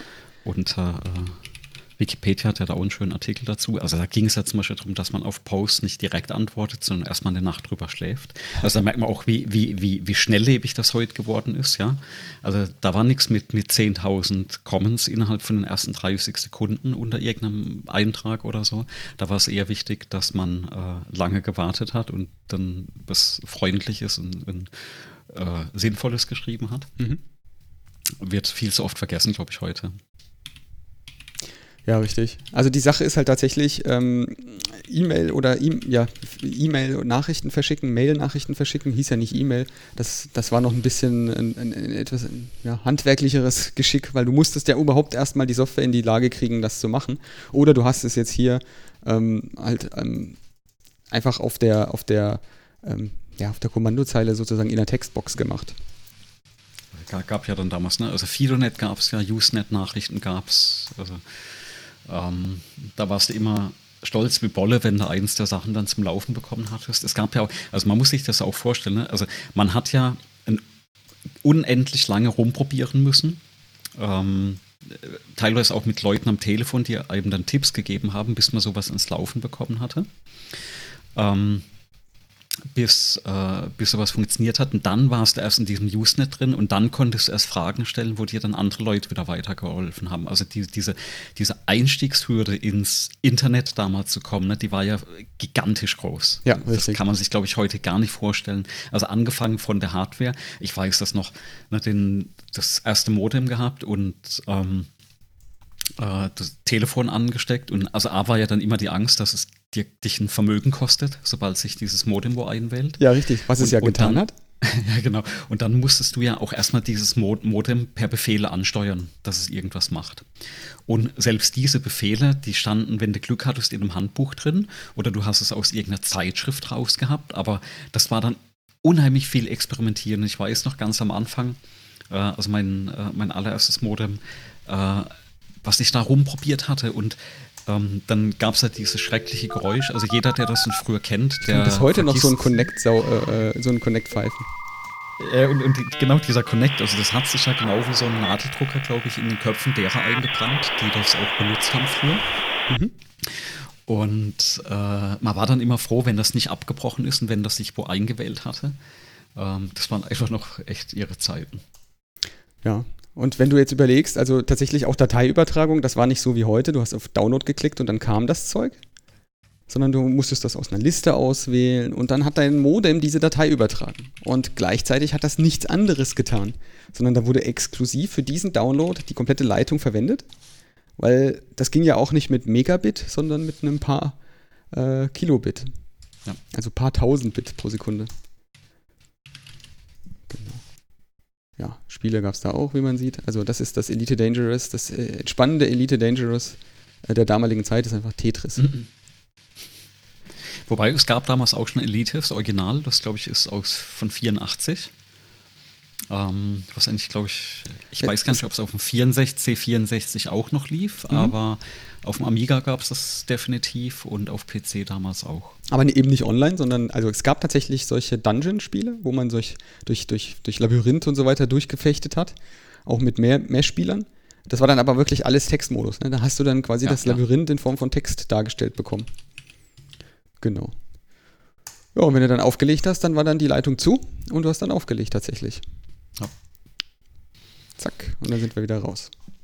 Aber sehr schön, dass du da noch, äh, dass du da noch ein Backup gefunden hast. Ich habe nochmal durchgeschaut die Tage, ob ich irgendwas ganz Altes von mir habe, aber so aus den 80ern habe ich leider gar nichts mehr. Ähm, die Platten sind, oder was es damals an Platten gab, ist inzwischen verschütt gegangen. Mhm. Und also durch diverse Umzüge auch über die Länder sind die irgendwann mal auf der Strecke geblieben. Und also das ist leider nicht mehr da. Ärger, natürlich ärgert es einen heute, ne? dass, wenn man sowas nicht mehr hat. Ja, ich habe jetzt tatsächlich sehr viel von diesen alten Sachen, die, die noch gelagert sind, habe ich jetzt mal angefangen, zu, zu, versucht zu kopieren. Ich habe jetzt auch einen Rechner wiederhergestellt mit einem Diskettenlaufwerk versucht, jedenfalls. Mhm. Stellt sich raus, alle drei Diskettenlaufwerke, von denen ich dachte, dass sie noch funktionieren, die ich extra aufgehoben habe dafür, die funktionieren nicht mehr. Aber ich könnte wetten, wenn du noch alte Tastaturen hast, die funktionieren noch. Die Tastaturen funktionieren, das stimmt. Ja, vielleicht, vielleicht ist ja unter den Hörern jemand, da könnte ich mal einen Aufruf machen. Und zwar bräuchte ich einen, ähm, einen alten SCSI-Controller, SCSI-Controller bräuchte ich geliehen. Entweder PCI oder ISA. Ich brauche halt so ein, für mein DAT-Laufwerk. Ich habe zwar die DAT-Laufwerke und Bänder noch, ja, mit, auch mit äh, älteren Backups drauf. Aber ich habe die, ähm, habe auch die Software dafür. Ich habe auch den, den Rechner dafür sozusagen, wo das alles reinpasst. Ich habe bloß diese eine SCSI-Karte nicht. Die ist tatsächlich verschütt gegangen.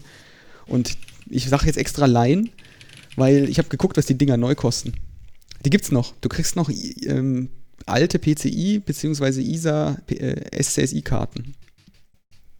Für das 200 Euro. Früher, da, ja, ich überlege, aber Adaptec. gab das nicht? So diese Adaptec 2940. Ja, exakt. Da, siehst du, siehst du, das ne? kommt sofort wieder. Ja, ja, ja. Das, aber ich glaube, die, wo liegen die denn preislich Stand heute? Ich gucke gerade mal. Ich habe gerade was gefunden. 65 Euro, refurbished. Ah, doch, da gibt es ja welche. Die habe ich nicht gefunden das letzte Mal.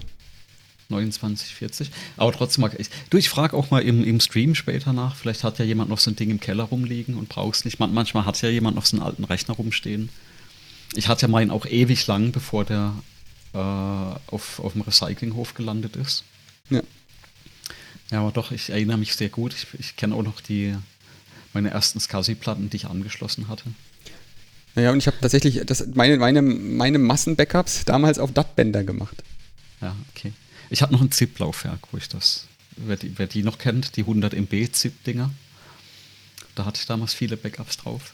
Die halten ja, also die ja, das ist krass. Ja, ja, klar, ne? Also magnetisch, ne? Also es war im Prinzip ja nur eine größere Diskette. Naja, die, die, die Diskette, die ich jetzt da gefunden hatte, ja genau so einen habe ich hier rumliegen, so ein Ding hier. Ja, ja. Die Disketten, die ich jetzt hier hatte, die Diskettenlaufwerke, da habe ich die eine Diskette reingesteckt in eins von denen und dann hast du direkt so Kratz und äh, ja, so hm, Schreddergeräusche vernommen. Das war nicht so toll. Genau.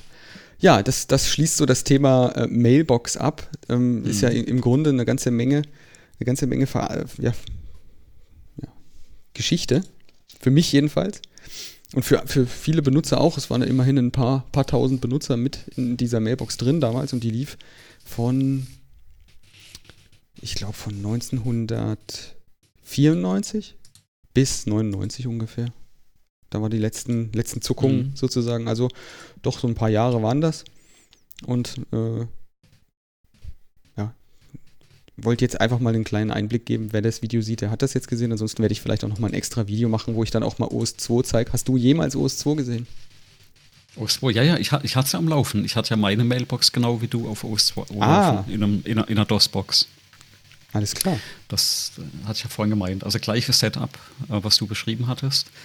Ähm, ich hatte auch OS 2 relativ lange verwendet. Ich glaube, das ist dann erst bei mir mit Windows 3.11 ähm, bin ich dann wieder zurückgegangen auf, auf Windows oder, oder DOS. Ne? Also das war damals auch immer so ein Hin- und Herwechseln und das größte Problem bei OS 2 war einfach, wenn du dann viel mit DOS oder auch, also darunter gemacht hattest, halt, die, die Rechner waren damals nicht so leistungsfähig, als dass sie. Ja, ich hatte, ich hatte ähm, sensationelle 64 Megabyte Arbeitsspeicher. Boah, Wahnsinn. Ja, das, ja, da habe ich die komplette. Da war, da war, ich lange nicht. Da habe ich vier das, Leitungen, äh, vier Mailbox-Leitungen mit drauf betrieben. ja, das ist ganz, also man kann sich das nicht vorstellen, aber diese Rechner waren tatsächlich nicht wirklich, äh, nicht wirklich leistungsfähig und gut ausgestattet verglichen mit dem, was heute ist, aber es gab halt nichts anderes. Ähm, genau. Also man muss sich das auch vorstellen, ne, meine erste Grafikkarte im 386er, die hatte ich extra nicht mit 512K, sondern mit einem MB gekauft. Also das muss man sich nochmal überlegen. Ne? Eine Grafikkarte, die ein Megabyte RAM hatte. Mhm. Megabyte. Ne? Wir sprechen ja nicht von Giga oder Terabyte, wir sprechen von Megabyte. Ja? Also, äh, und die hat einen stolzen Aufpreis gekostet von diesen, von, von diesen 512 äh, Byte. Das war übrigens auch die erste Platine, die ich gekauft hatte. Das war eine Speichererweiterung für meinen Amiga 500, um den auf einen Megabyte Speicher aufzurüsten. Ja, weil der 500 hieß ja aus bestimmten Gründen 500. Ja, ich habe den. aus welchen? Ich habe ich hab tatsächlich den, die Amiga-Generation habe ich übersprungen. Ich habe direkt mit, äh, eigentlich direkt mit PC angefangen. Atari war und dann, und dann aber, kein, aber nur Spielkonsole Atari. Und dann habe ich mit PC weitergemacht und OS 2 hatte ja, das, also das muss Windows 95 oder später gewesen sein, was du jetzt gemeint hast, mhm. weil mit dem du dann von OS 2 weggewechselt bist, weil OS 2 konnte ja tatsächlich ähm, Windows 3.1 vollständig ähm, parallel betreiben. Also du konntest ja quasi ja. Windows-Fenster haben, die mit 1 zu 1 mit benutzt wurden mit dem, ähm, mit dem OS 2 und mit dem DOS. Ja. Ähm, und das hieß dann WinOS 2. Ganz toller Name. Ja, genau. Windows und OS 2. Das waren ja auch quasi die ersten virtuellen Maschinen. Würde ich sagen. So, zumindest die ersten Virtualisierungen von Funktionen, die man da sich so denken konnte. Genau. Und dann habe ich jetzt vielleicht noch ein Thema, also zum Schluss, mhm. bevor wir jetzt, also ich, wir hüpfen jetzt gleich mal in das RKI-Thema, auf das du brennst. Ähm, und ich bin mal ganz gespannt, was, du, was wir da machen.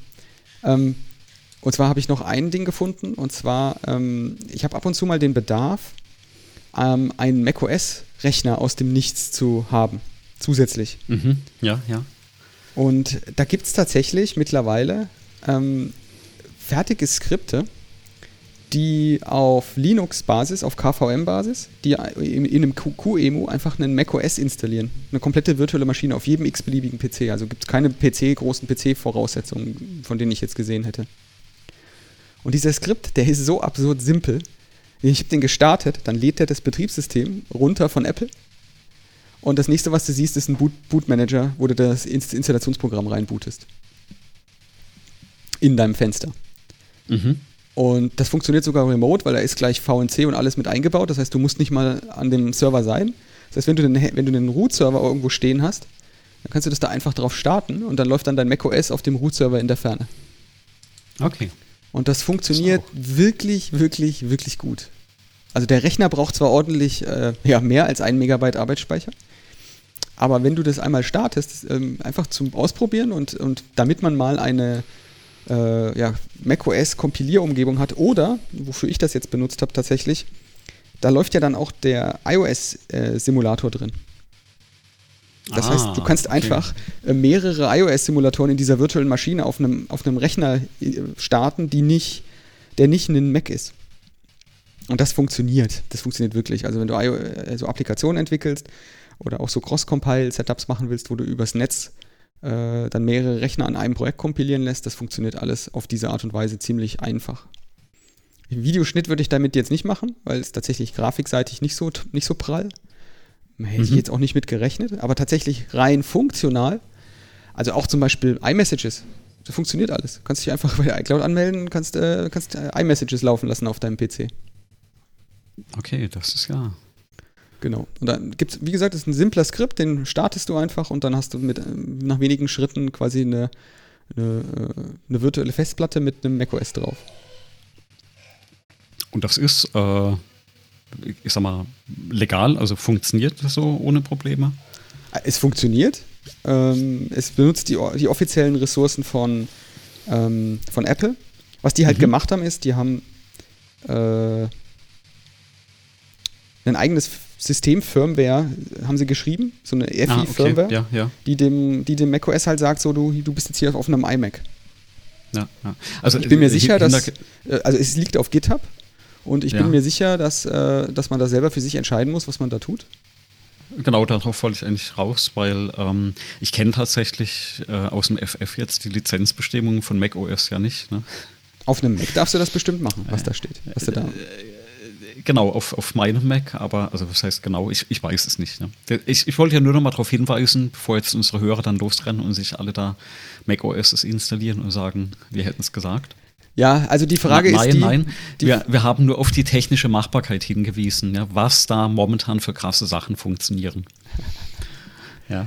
So ist es. Es geht und, um die technische Machbarkeit. Genau. Und ganz ehrlich, das ist nicht kein, also das ist kein macOS, das ist auch kein Mac. Das ersetzt den nicht. Das ist, ja, ja. also das würde mich sehr wundern, wenn da irgendjemand sich dran stöße, weil das also wirklich in dem Fall ähm, eigentlich nur eine Arbeitserleichterung für Entwickler ist, um parallel virtuelle Maschinen zu betreiben. Ist ja auch heute schon völlig okay. Du kannst ja auch ein macOS auf einem Mac in einer VM installieren.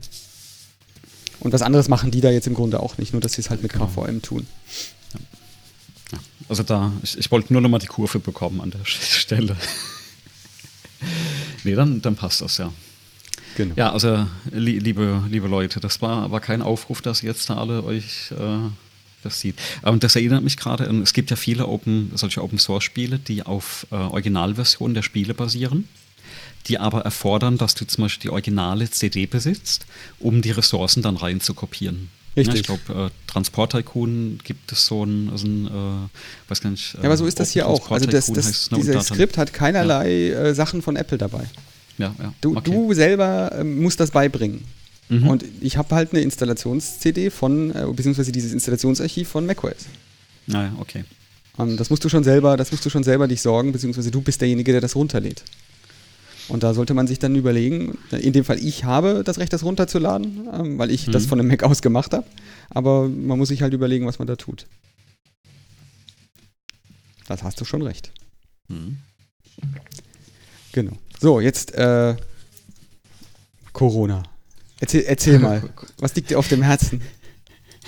Ähm, du, also eigentlich ein spannendes, ich glaube, du, du, hast auch noch nicht so reingeschaut, aber wir hatten ganz am Anfang, es gab ja, oder vielleicht anders angefangen, ähm, seit zwei Tagen oder drei Tagen gibt es jetzt diese Corona äh, One-App. Ich weiß gar nicht, hast du die installiert? Also bist du einer, der dies. Das ist diese Warn-App? Die, die Warn-App, genau. Also nee, dieses Contact Tracing auf, auf Bluetooth-Ebene. Ich habe die nicht installiert. Ähm, ja, kann ich, wenn, wenn dich interessiert, kann ich ja sagen, warum. Und, ähm, und vorab gab es da schon mal diese Datenspende-App vom RKI. Mhm. Und bei die, die, diese Datenspenden-App, die hat ja gar nichts damit zu tun, ob jetzt da Corona gefunden wird oder nicht. Es ging ja eher so um äh, Gesundheitsdaten großflächig flächig zu ermitteln. Und die wurde auch im Robert-Koch-Institut bereitgestellt. Und da ging es eben um diese Idee, dass man sowas wie eine Heatmap auf Landesebene oder Städteebene erstellen kann, ob man dann irgendwo Ausbrüche erkennen kann. Also das war so ein bisschen diese Idee hinter der App. Und ich habe damals auch einen Podcast gehört, wo äh, ein Sprecher oder ein Forscher vom RKI das äh, auch ein bisschen erzählt hat und erklärt hat. Und ich fand die Idee eigentlich ganz ganz interessant, also gerade wie man an solche Daten kommt, weil in der Wissenschaft fehlen ja oft solche Daten. Und da wurde auch einiges gesagt, wie toll die App doch sei, sei und äh, alles anonym und verschlüsselt und pipapo. Mhm. Und hatten auch gesagt, ich installiere mir das Ding mal und schaue mir das mal an. Und, ähm, und quasi in, in Windeseile hat man das ja auch beim CCC gemacht. Und natürlich mit viel mehr Ressourcen und Kenntnisse, als, als ich die jemals haben könnte, hat man das Ding auseinandergenommen. Und da gibt es, genau, du hast es schon offen. Und dann gab es eben auch so eine Blackbox äh, äh, Sicherheitsbetrachtung vom, äh, vom CCC bezüglich dieser App. Und da bin ich ja auf Deutsch gesagt wirklich mal aus den Latschen gefallen, was da äh, alles drinsteckt. Und ich habe mir auch jetzt überlegt, ob ich in eine meiner Vorlesungen, ich muss mal schauen, wo es reinpasst, dieses Dokument als Grundlage nehme, mhm. Um mal den Studenten, also gerade was die Softwareentwicklung angeht, zu zeigen, was für Pitfalls es eigentlich alles gibt ne, und was man denken muss. Ja. Weil die, die Dinge, die die der CCC herausgefunden hatte, die waren ja ähm, also schon massive Punkte, ne? also ähm, die da drin stehen. Ich bin jetzt mal so frei und scroll darunter. Wir müssen das auch gar nicht so durchgehen. Was mir zum Beispiel aber nur, äh, ah, du bist schon ganz unten, ähm, was mir nur mal so aufgefallen ist, das ist ja wirklich für technisch, für jemand technisch versiertes verständlich. Ne? Mhm. Und ähm, ich also, hatte es mal überflogen. Und ich dachte, lass uns doch mal über die technischen Aspekte da drin sprechen, was da passiert ist. Also ich glaube, wir sollten ähm, das jetzt nochmal genauer auseinandernehmen, was wir jetzt eigentlich ja, genau meinen, ja, weil genau. wir, wir, haben jetzt in, dem, in, dem, in, dem, in der Anbahnung zu dem Thema haben wir jetzt beide Apps, die es gibt, irgendwie zusammen genau, also wir gefühlt geworfen. Genau, wir meinen also nicht diese Warn-App, ja, die ist komplett eigene Baustelle. Also ähm, wir meinen die App, die vom RKI vor, wann war denn das? Ähm, steht das oben drin? Haben die ein Datum drin? Die im April mhm. ne, veröffentlicht wurde. Ne? So genau. Irgendwann also, im April gab es ja dann diese, und die hieß auch Corona-Datenspenden-App des RKIs. Genau, und die hatte ja zum Ziel, zum erklärten Ziel, dass jeder, das war die erste App, die es gab vom RKI selber, und die solltest du dir installieren können und dann solltest du Daten, die du ohnehin schon hast, zum Beispiel von solchen Fitness-Trackern, von was auch immer dein Telefon da gerade tut, Location-Informationen, alles Mögliche, die sollte man dann ähm, spenden können. Und wie das bei so einer Spende ist, eine Spende ist etwas Selbstloses, ja, man kriegt da nichts wieder, genau. man kriegt nichts für. So. Das ist jetzt für die, die Probleme mit dem Begriff Spende an der Stelle haben, weil man bekommt in der Tat genau nichts dafür. Also das ist rein, ähm, das macht man rein zur, zur Liebe des äh, RKI, des Robert-Koch-Instituts. Was die jetzt gemacht haben, ist, die haben, also ich reiß vielleicht mal mein, mein, meine Sicht darauf mhm. schon, die haben einfach eine App programmiert, die für Android und für iOS und die greift sich einfach alles, was du, oder anders.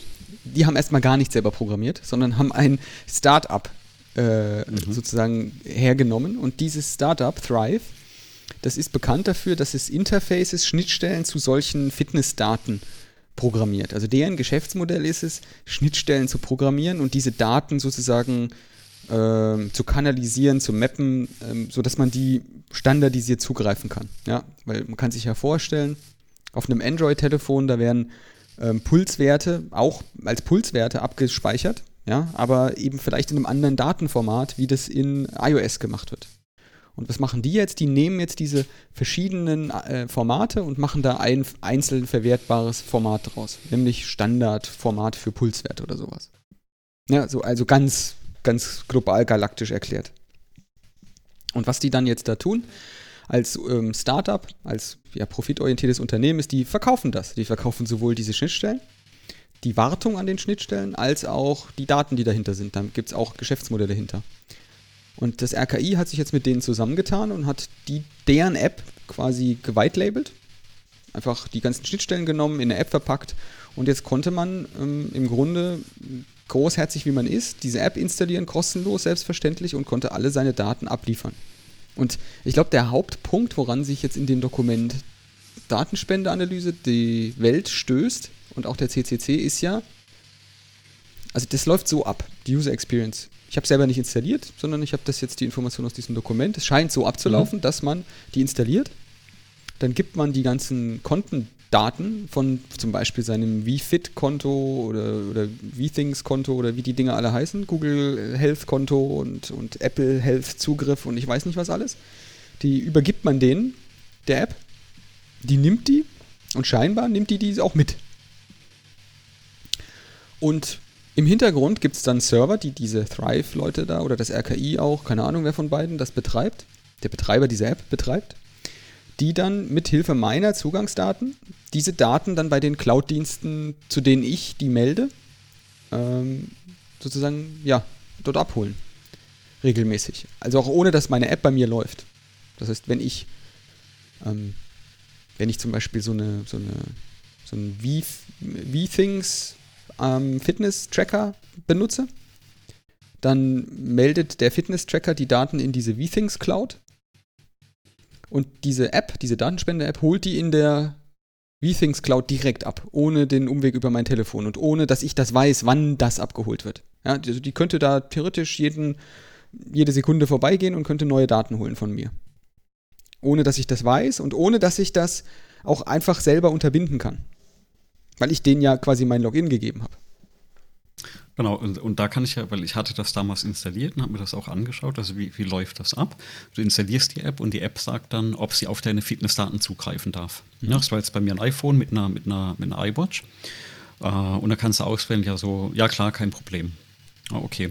Und vom Verständnis her, wie es auch beschrieben war, war ja, dass dein Telefon die Daten übermittelt. Ne? Dein Telefon kriegt das ja von der Uhr und übermittelt das dann. Und so war ja dem dann entsprechend im Dokument nicht, sondern wie du eben beschreibst, dass ja die Daten nicht von dem Gerät kommen, also direkt von dir, sondern ähm, von dem Server, auf dem die Daten liegen. Genau. Und dafür also gibst bei ja, Apple ist es glaube ich so, wie du sagst. Ja. Und, und dafür gibst du ja dem äh, äh, Betreiber der Software das Recht, dass sie anstelle deiner Ne? Also das ist so eine typische äh, äh, Identity Federation Geschichte. Also anstelle deiner dürfen die dann darauf zugreifen. Genau. Ja, und, und da gibt es also den einen oder anderen Punkt, der ja dann in dieser, äh, in dem Dokument auch angesprochen wurde. Ähm, was er anscheinend nicht ganz so äh, sauber also bei, bei ja. Apple, weil du jetzt Apple gesagt hast, bei Apple, da will ich jetzt ja. mal kurz nochmal in die mhm. Bresche springen, da ist es nicht so. Genau, weil, da gibt es keinen okay. Server, also es gibt keinen ähm, Apple Health Server, sondern Apple Health existiert nur auf deinem Telefon. Das heißt, die okay. App muss mhm. tatsächlich laufen und mhm. die kann sich regelmäßig aufwecken lassen. Ich habe sowas mal selber programmiert. Du kannst ja. dich da nur regelmäßig aufwecken lassen und hast quasi Rechte auf dem Telefon, auf die Daten zuzugreifen.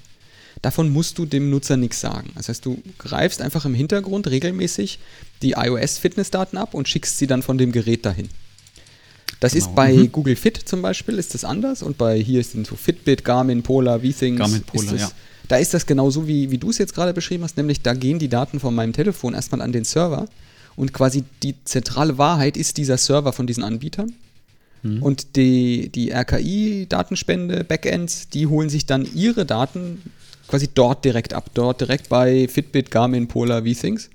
Und da kann man sich natürlich denken, die sehen nicht nur meinen Puls. Mhm. Ja, die sehen potenziell einfach mal alle möglichen Daten, unter anderem auch Name und andere Zuordnung. Und was die da für Daten abziehen, wie, in welcher Menge, wie oft, äh, ob die wirklich aufhören damit, ist einfach in der App nicht er ersichtlich. Genau. Und das ist natürlich ein Problem, einfach. Ähm, dass, ähm, dass diese Datenspende-App hat. Und jetzt, jetzt will ich die Bresche nochmal äh, oder den hier nochmal die, die Bresche schlagen für die aktuelle App. Es gibt ja jetzt eine neue, mhm. die ähm, auch vom RKI verantwortet wird, aber als die App der Bundesregierung ähm, sozusagen die, die, ja, benannt wird. Das ist jetzt diese Corona-Tracking-App, Tracing-App. Die wiederum hat die höchsten Lobeshymnen ausgelöst, sowohl im CCC, auch bei Netzpolitik und so weiter und so fort. Also da ist es wohl so. Die habe ich auch nicht installiert, deswegen weiß ich das nicht, kann ich das nicht selber nachprüfen. Ich habe mir den, die, das GitHub-Repository mal einfach überflogen und angeschaut und da war auch ich durchaus beeindruckt davon, in welcher Art und Weise die da kommunizieren, also wie offen und wie gut dargelegt das ist. Und es ist scheinbar tatsächlich auch so umgesetzt, ähm, ja, wie man das, wie man das auch erwarten würde in der modernen Technik. Also mit der Privatsphäre im Vordergrund. Ähm, genau. Und so wie das jetzt aussieht, ist das quasi das volle Gegenteil von dieser Datenspende-App. Mhm. Genau. Also von dem, dem Punkt, den du gerade angesprochen hast, also ich habe es mal gerade rausgesucht im Dokument, da steht ja, also wir sind bei dieser Datenspenden-App, ne? der Server des RKI erhält direkten Zugang auf den Server der Fitness-Tracker-Anbieter äh, oder bei, bei Google Fit, das ist ja das, was du ge gesagt hattest. Und äh, der Zugriff auf nicht pseudonymisierte und historische Fitnessdaten. Und also, dass man sich das ähm, äh, auch vorstellen kann, was es bedeutet. Ähm, wenn die Daten abgezogen werden, dann weiß man, dass die Daten von dir sind. Ja, und das heißt, auf dem Server von der Firma oder wer auch immer sich die Daten dann holt, liegen quasi deine Daten. Und ab dann sind die Daten, hast du die auch nicht mehr in der Hand. Und das ist ja das, was der CCC da auch äh, am meisten kritisiert hatte. Genau. Und ja. es wird dann, dann immer noch erschreckender, selbst wenn du das Ding einfach löscht. Wenn du das löscht, dann ist deine einzige Möglichkeit weg, wie du das wieder beenden kannst. Also von mhm. der, außer, auch von Seiten der App. Also ja. du kannst natürlich noch zu deinem Datenanbieter, was weiß ich, Google Fit gehen und kannst dann dort die, diese, diesen Account ändern und, und sperren, den du da benutzt für diese App, äh, beziehungsweise für diesen RKI-Server. Aber die App selber, also wenn du die einfach deinstallierst auf deinem Telefon, dann bedeutet das nicht, dass die Daten nicht mehr fließen. Mhm. Also was jetzt hier, das ist das, was ich meinte, deswegen habe ich jetzt so auf Apple abgestellt, gerade in der Erklärung. Ist tatsächlich so, dass es bei Apple halt anders ausschaut. Also bei Apple liegen keine Daten auf irgendwelchen Servern, die Health-Daten sind, die nicht verschlüsselt sind und da kann man gar nicht von anderen Servern drauf zugreifen, sondern es geht immer nur über das Telefon und ja. auch immer nur Einzelfreigabe pro Datenquelle, also pro Datentyp. Mhm. Also das heißt, du hast auch, auch maximal, also von den ähm von deinem Apple-Gerät auch maximal nur die Daten, die auf dem Gerät auch selbst liegen. Ich glaube, deswegen, ich versuche da gerade runter zu scrollen, weil ich bin noch über einen Punkt gestolpert. Und wenn du es bei Apple deinstallierst, ist auch tatsächlich dann diese Übermittlung weg. Wenn du da die App auf... Dann ist die weg, genau. Dann ist die weg, also die Apple Health-Daten fließen dann nicht mehr ab. Das wollte ich damit sagen. Und Aber die, alle anderen dann schon, wenn du V-Things oder so benutzt. Den, den einen Punkt rauszufinden, wo es um das... Ähm, Revoken ging, beziehungsweise um das Renewen von dem Zugriffstoken. Also das eine. Ja, das machen die mit deinem Passwort. Das machen die selber. So habe ich das genau, verstanden. Genau, und, und ähm, da, da kann man mal kurz reinschauen. Also ich kann es nochmal grob erklären, was da passiert. Also äh, ein Punkt, was, was da noch drin ist, also der CCC hat es geschafft, bei diesem ähm, äh, eine Man-in-the-Middle-Attacke von dieser App auszuführen. Das heißt, in dem Moment, wenn du äh, auf Allow gedrückt hattest, also äh, dass du den, den Zugriff, äh, Zugriff, erteilst, bist du im Prinzip auf einer Webseite vom CCC rausgekommen. Mhm. Oder haben die da was eingeblendet? Ne? Das ist diese eine Geschichte, die sie hatten. Ähm, Und jetzt suche ich nochmal, war das der, war das der Teil? Äh, der der State-Parameter war es nicht. Ähm, also man kennt das da bestimmt. Also, ja, so lange, such du mal, ich erkläre mal Man in the Middle Genau, ich suche mal, er, erklär mal die Man in the Middle Attacke. Man in the Middle Attacke, das genau. funktioniert, äh, sollte man sich so vorstellen, also man kommuni ich kommuniziere jetzt gerade mit dem Andreas. Und jetzt stelle man sich vor, zwischen uns ist ja das Internet und aktuell läuft diese Verbindung über eine verschlüsselte Verbindung. Jetzt stellen wir uns mal vor, ähm, mein also wir, wir beide verschlüsseln das mit, ja, deswegen heißt das Verschlüsselung, mit Schlüsseln. Und wenn ich jetzt nicht genau weiß, welchen Schlüssel der Andreas verwendet, dann ähm, muss ich ja quasi den nehmen, den ich jetzt gerade habe, den er mir sagt.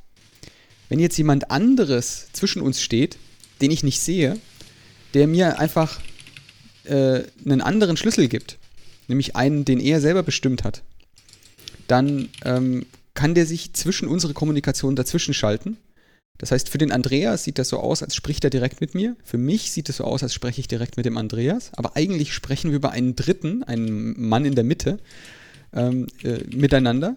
Und der hat sozusagen ähm, ja, insgesamt vier Schlüssel. Ähm, ein Schlüssel, ähm, äh, zwei Schlüssel, also einen Sendeschlüssel, einen Empfangsschlüssel für die Kommunikation mit dem Andreas und das gleiche für mich.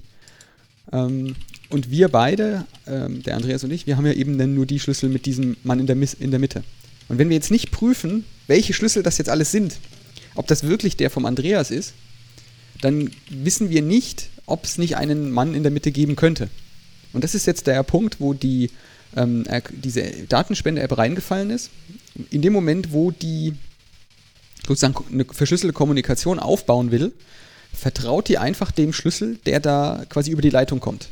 Die prüft den nicht nochmal mit, ne, mit einer ja, vertrauenswürdigen Quelle, ähm, ob dieser Schlüssel, den sie da präsentiert bekommt, ob das auch wirklich einer vom RKI ist oder ob das einfach irgendein erfundener Schlüssel ist. Und so war es dem CCC dann eben möglich, einen Schlüssel zu erfinden und dieser Applikation unterzujubeln, dieser Datenspende-App. Und man kann sich ja überlegen, warum ist das jetzt überhaupt blöd. Dieser Mann in der Mitte, der kann zwei Sachen. Der kann einmal mithören. Der kriegt die Daten ja unverschlüsselt. Ja, der hat eine verschlüsselte Kommunikation zwar mit dem Andreas jetzt stehen und mit mir, aber er in der Mitte packt ja die Daten jedes Mal wieder aus und verschlüsselt sie neu für den Andreas jeweils oder für mich jeweils. Mit anderen Schlüsseln. Und Ziel der Übung ist ja dann am Ende, das sind so Sachen, die sind übrigens, merke ich gerade, wirklich besser mit Bildern dargestellt, erklärt. Ähm, und, und der kann, wie gesagt, mitlesen zum allerersten Mal und er kann auch Daten verändern. Weil viele ähm, Übertragungsprotokolle vertrauen darauf, in dem Moment, wo eine Verschlüsselung stattfindet, ist das auch eine Integritätsprüfung dabei. Also verwenden sozusagen den verschlüsselten Zustand als Qualitätskriterium, das ist jetzt eine unveränderte Über Datenübertragung. Weil wenn man da an, der Daten, an den Daten was verändern würde auf dem Transportweg, dann würde die Verschlüsselung ja sozusagen Alarm schlagen, mathematisch, würde dann eben nicht mehr entschlüsseln können. Und weil dieses funktioniert, setzen viele Apps auch einfach voraus, das ist quasi ihr Integritätsschutz, ihr Daten, äh, ja, Datensicherung, dass, das, dass die Daten auch eben auf dem Transportweg fehlerfrei übertragen wurden. Und wenn so ein Mann in der Mitte es schafft, diese Schlüsselaustausch-Limbo ähm, zu machen, dann äh, kann er auch die Daten verändern, ohne dass beide Parteien das merken werden. Es ist zum Beispiel bei Passwortdiebstählen äh, oder ähm, bei, wenn man jetzt Banküberweisungen zum Beispiel macht, ist das auch besonders gefährlich, weil da üblicherweise ähm, welche Zahlen werden da verändert? Da wird dann die Empfänger, Bankleitzahl und Kontonummer verändert und der Betrag.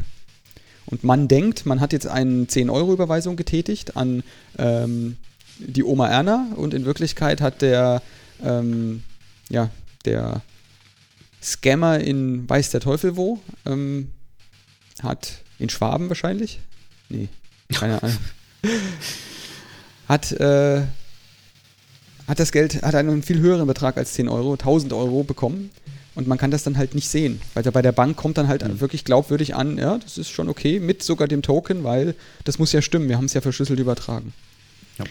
Also die Lehre aus der Sache ist, es reicht halt nicht, eine verschlüsselte Verbindung aufzubauen, man muss auch noch prüfen, ob die Schlüssel passen. ob, die, ob das die richtigen sind, ob die die richtigen Markierungen haben, ob die vom richtigen Hersteller sind und so weiter. Genau. Ich habe übrigens jetzt den tatsächlichen Punkt gefunden, das war 352, vertrauliche Daten im Cache. Und äh, das fand ich noch bemerkenswert, weil da denkt man, glaube ich, gar nicht dran. Äh, was auch oft Entwickler dann vergessen. Und zwar geht es im Prinzip darum, dass bei der, Authent bei der Authentifizierung an den Servern ähm, kannst du ein Parameter, jeder kennt das von Cookies bei Webseiten, wo du im Prinzip angibst, wie lange du angemeldet bleiben möchtest. Ja? Mhm. Also meldest dich bei einer Webseite an, machst so ein Häkchen und sagst, ich möchte angemeldet bleiben. Und das merkt sich eben der, der Browser dann in einem, in, einem, äh, in einem Cookie, was du da eingestellt hattest. Ähm, und da ist es eben so äh, bei dieser App gewesen, dass sie bei dieser Authentifizierung ähm, den, den State-Parameter ähm, so setzt, dass der nicht abläuft. Das heißt, wenn du auf deinem Telefon einmal angemeldet warst, dann bleibst du angemeldet und das bleibt gültig. Und wenn dann ähm, du zum Beispiel dein Telefon verlierst, ich glaube, die hatten das in einem schönen Satz auch nochmal dann ähm, genau, ein Angreifer mit direktem Zugang zum Smartphone des Datenspenders. Ja, beispielsweise nach dem äh, Diebstahl oder Verlust kann mit äh, diesen Session-Cookies auf das Google-Konto des Anwenders zugreifen. Und zwar dauerhaft, da beim Login die Option angemeldet bleiben vorausgewählt ist. Mhm. Ja, und, und da gibt es eben Möglichkeit, dass man sagt, nach einem bestimmten Zeitraum muss sowas renewed werden. Also ich, man kennt das. Das, das ist so der, ähm, eine Geschichte, die viele Anwender durchaus nervt, ne? weil Security geht ja immer auch mit so einem gewissen äh, äh, Nervheitsfaktor mit ein. Wenn du zum Beispiel sagst, du möchtest angemeldet bleiben und aus irgendeinem Grund ist nach 30 Tagen, musst du dich wieder neu authentifizieren. Also Passwort oder bei einer Zwei-Faktor-Authentifizierung musst du den zweiten Faktor noch eingeben. Es gibt aber zum Beispiel auch inzwischen viele Plattformen, die eben sagen, du bleibst maximal 30 Tage angemeldet. Mhm. Und da wird eben genau das gesagt, dass du, dass diese Anmeldung nach 30 Tagen invalidiert wird und du gezwungen bist, nochmal dich zu authentifizieren gerade wenn sowas passieren würde, ne? Mhm. Ähm, dass du eben dein Passwort nochmal eingeben musst nach einer gewissen Zeit. Ähm, das ist also die Alternative zu, du musst dein Passwort ändern. Ja? Ähm, einfach, dass du dich neu anmelden musst an der Ecke. Also und das war ja da anscheinend auch nicht so, sondern wenn du einmal angemeldet warst, dann ist das wirklich äh, angemeldet geblieben und, und dadurch bist du dann auch auf das, das also in dem Fall war es dein Google-Konto, ne? ähm, drauf, äh, drauf gekommen. Mhm. So, jetzt haben wir natürlich, äh, möglicherweise hat ein Hörer diese App ja noch installiert. Und die ist doch bestimmt gerade irgendwie, ähm, also mir, mir würde da jetzt ein Unwohlsein äh, aufsteigen.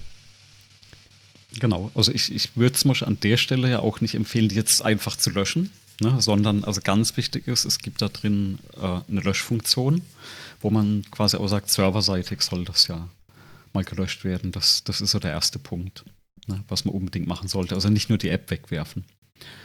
Genau, und es gibt tatsächlich, also einfach für die Leute, die jetzt die App dann doch schon ganz reflexartig, als wir angefangen haben zu erzählen, weggeworfen haben, äh, ja. da gibt es dann doch noch eine Möglichkeit. Also das muss man dann bei dem jeden, jeweiligen Anbieter dann machen, sich da einloggen. Und ähm, da lohnt es sich dann bei zum Beispiel bei Google in die Google-Account-Einstellung zu gehen. Da gibt es einen Security-Tab ähm, und darunter gibt es ähm, eine, eine Liste mit Applikationen, die Zugriff auf den Account haben. Das sind dann auch nur solche Web-Applikationen und da ist dann diese RKI-App dann auch mit dabei. Und da kann man die anklicken und kann die auch explizit rauswerfen. Kann auch sagen, so, jetzt nicht mehr. Ähm, und das ist an der Stelle dann auch das, was man da tun müsste, wenn man die App schon weggeschmissen hat. Ja. Dann muss man dann da den Access revoken, kann man dann einfach einmal klicken und dann ist dieser, dann sind diese ganzen Keys weggeworfen und die App wäre dann an dem Fall ähm, nicht mehr, oder dieser Server vom RKI wäre jetzt in dem Fall nicht mehr in der Lage, da auf die Daten zuzugreifen. Genau. Genau. Ähm, exakt. Also an sich, ne, also das soll jetzt auch kein Bashing auf dem, äh, auf dem RKI oder dieser App oder der Entwicklung an sich sein, sondern es ist halt ein unheimlich schöner Use Case, wo man mal sieht, was alles bei so einer App-Entwicklung schiefgehen kann. Ne? Und, und das ist eine App, die ja tatsächlich im, sag ich mal, im Fokus stand, auch in der Öffentlichkeit. Ähm, da möchte man vielleicht gar nicht wissen, was, was an anderen Stellen passiert. Das muss ja noch nicht mal mutwillig sein. Ne? Das sind viele Dinge, die unterlaufen dir, weil du vielleicht als Entwickler gar nicht die Konsequenzen von den Einstellungen kennst. Das ist auch immer das, was ich im Studium predige, ne? dieses ähm, Know Your Tools, ne? versteht die Einstellungen, versteht die Parameter, die, die, ihr da macht. Kopiert bitte nicht einfach was von Stack Overflow, nur weil es funktioniert. Ähm, lest euch die Doku durch, macht Gegentests, ähm, versteht wirklich, was ihr da macht. Mhm ähm, so von Entwicklerseite, auf der anderen Seite natürlich von Anwenderseite dieses, ähm, dass man dem einfach mal vertraut, ne, ähm, was so eine App macht. Und ja, wir installieren ja alle wahrscheinlich Dinge, äh, äh, die man dann kurz danach bereut.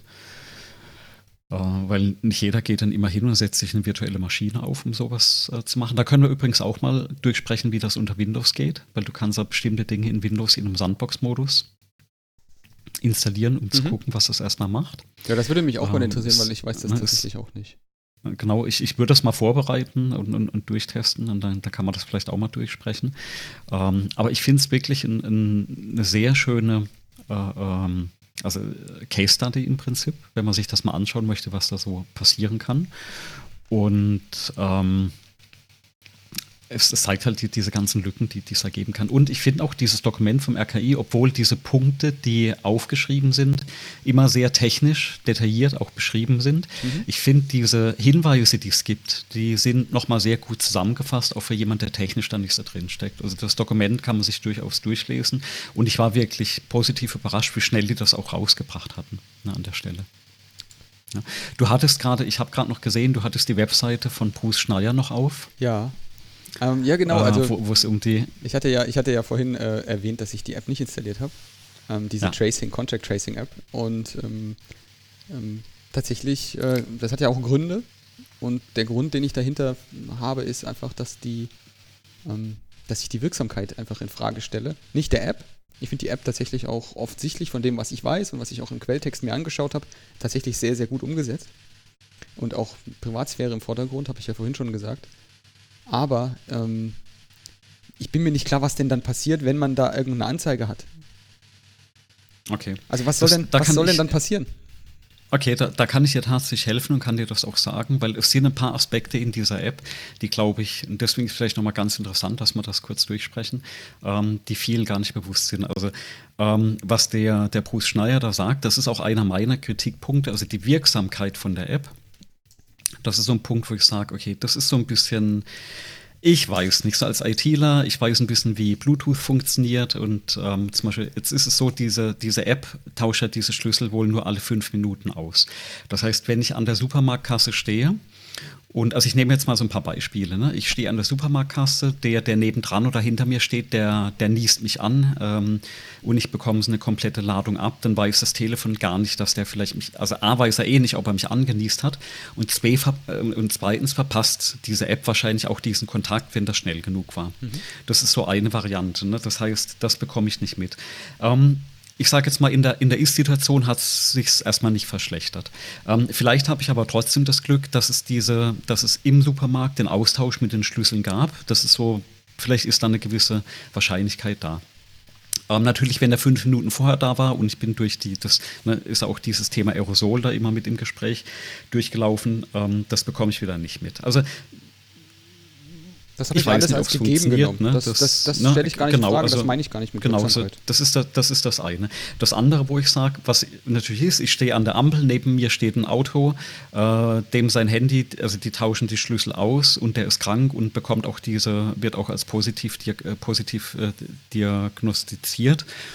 Ähm, und dann bekäme ich die Meldung, dass ich mit jemand zusammen war. Das ist natürlich ein Kacke, Entschuldigung, wenn ich das jetzt so sage, ne, weil wir waren durch zwei Autos getrennt. Mhm. Und das versteht die App auch nicht. Also ähm, warum? Ich habe mich in meiner Dissertation mit, mit Location Awareness von Anwendungen und Geräten beschäftigt und kenne die Problematiken, dass ein Gerät versteht, wo es gerade ist und was um dich drumherum ist. Ja? Also wir hatten damals auch ein mathematisches Modell entwickelt ähm, wie man das vorhersagen kann, wenn sich zum Beispiel Geräte durch Räume bewegen.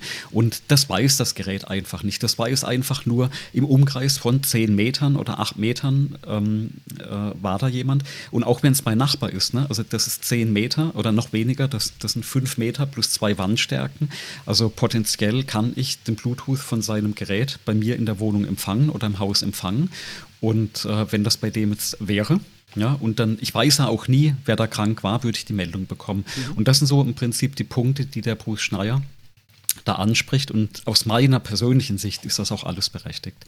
Ähm, was man, also was aber jetzt an dieser App äh, plötzlich Sinn macht, ist folgendes.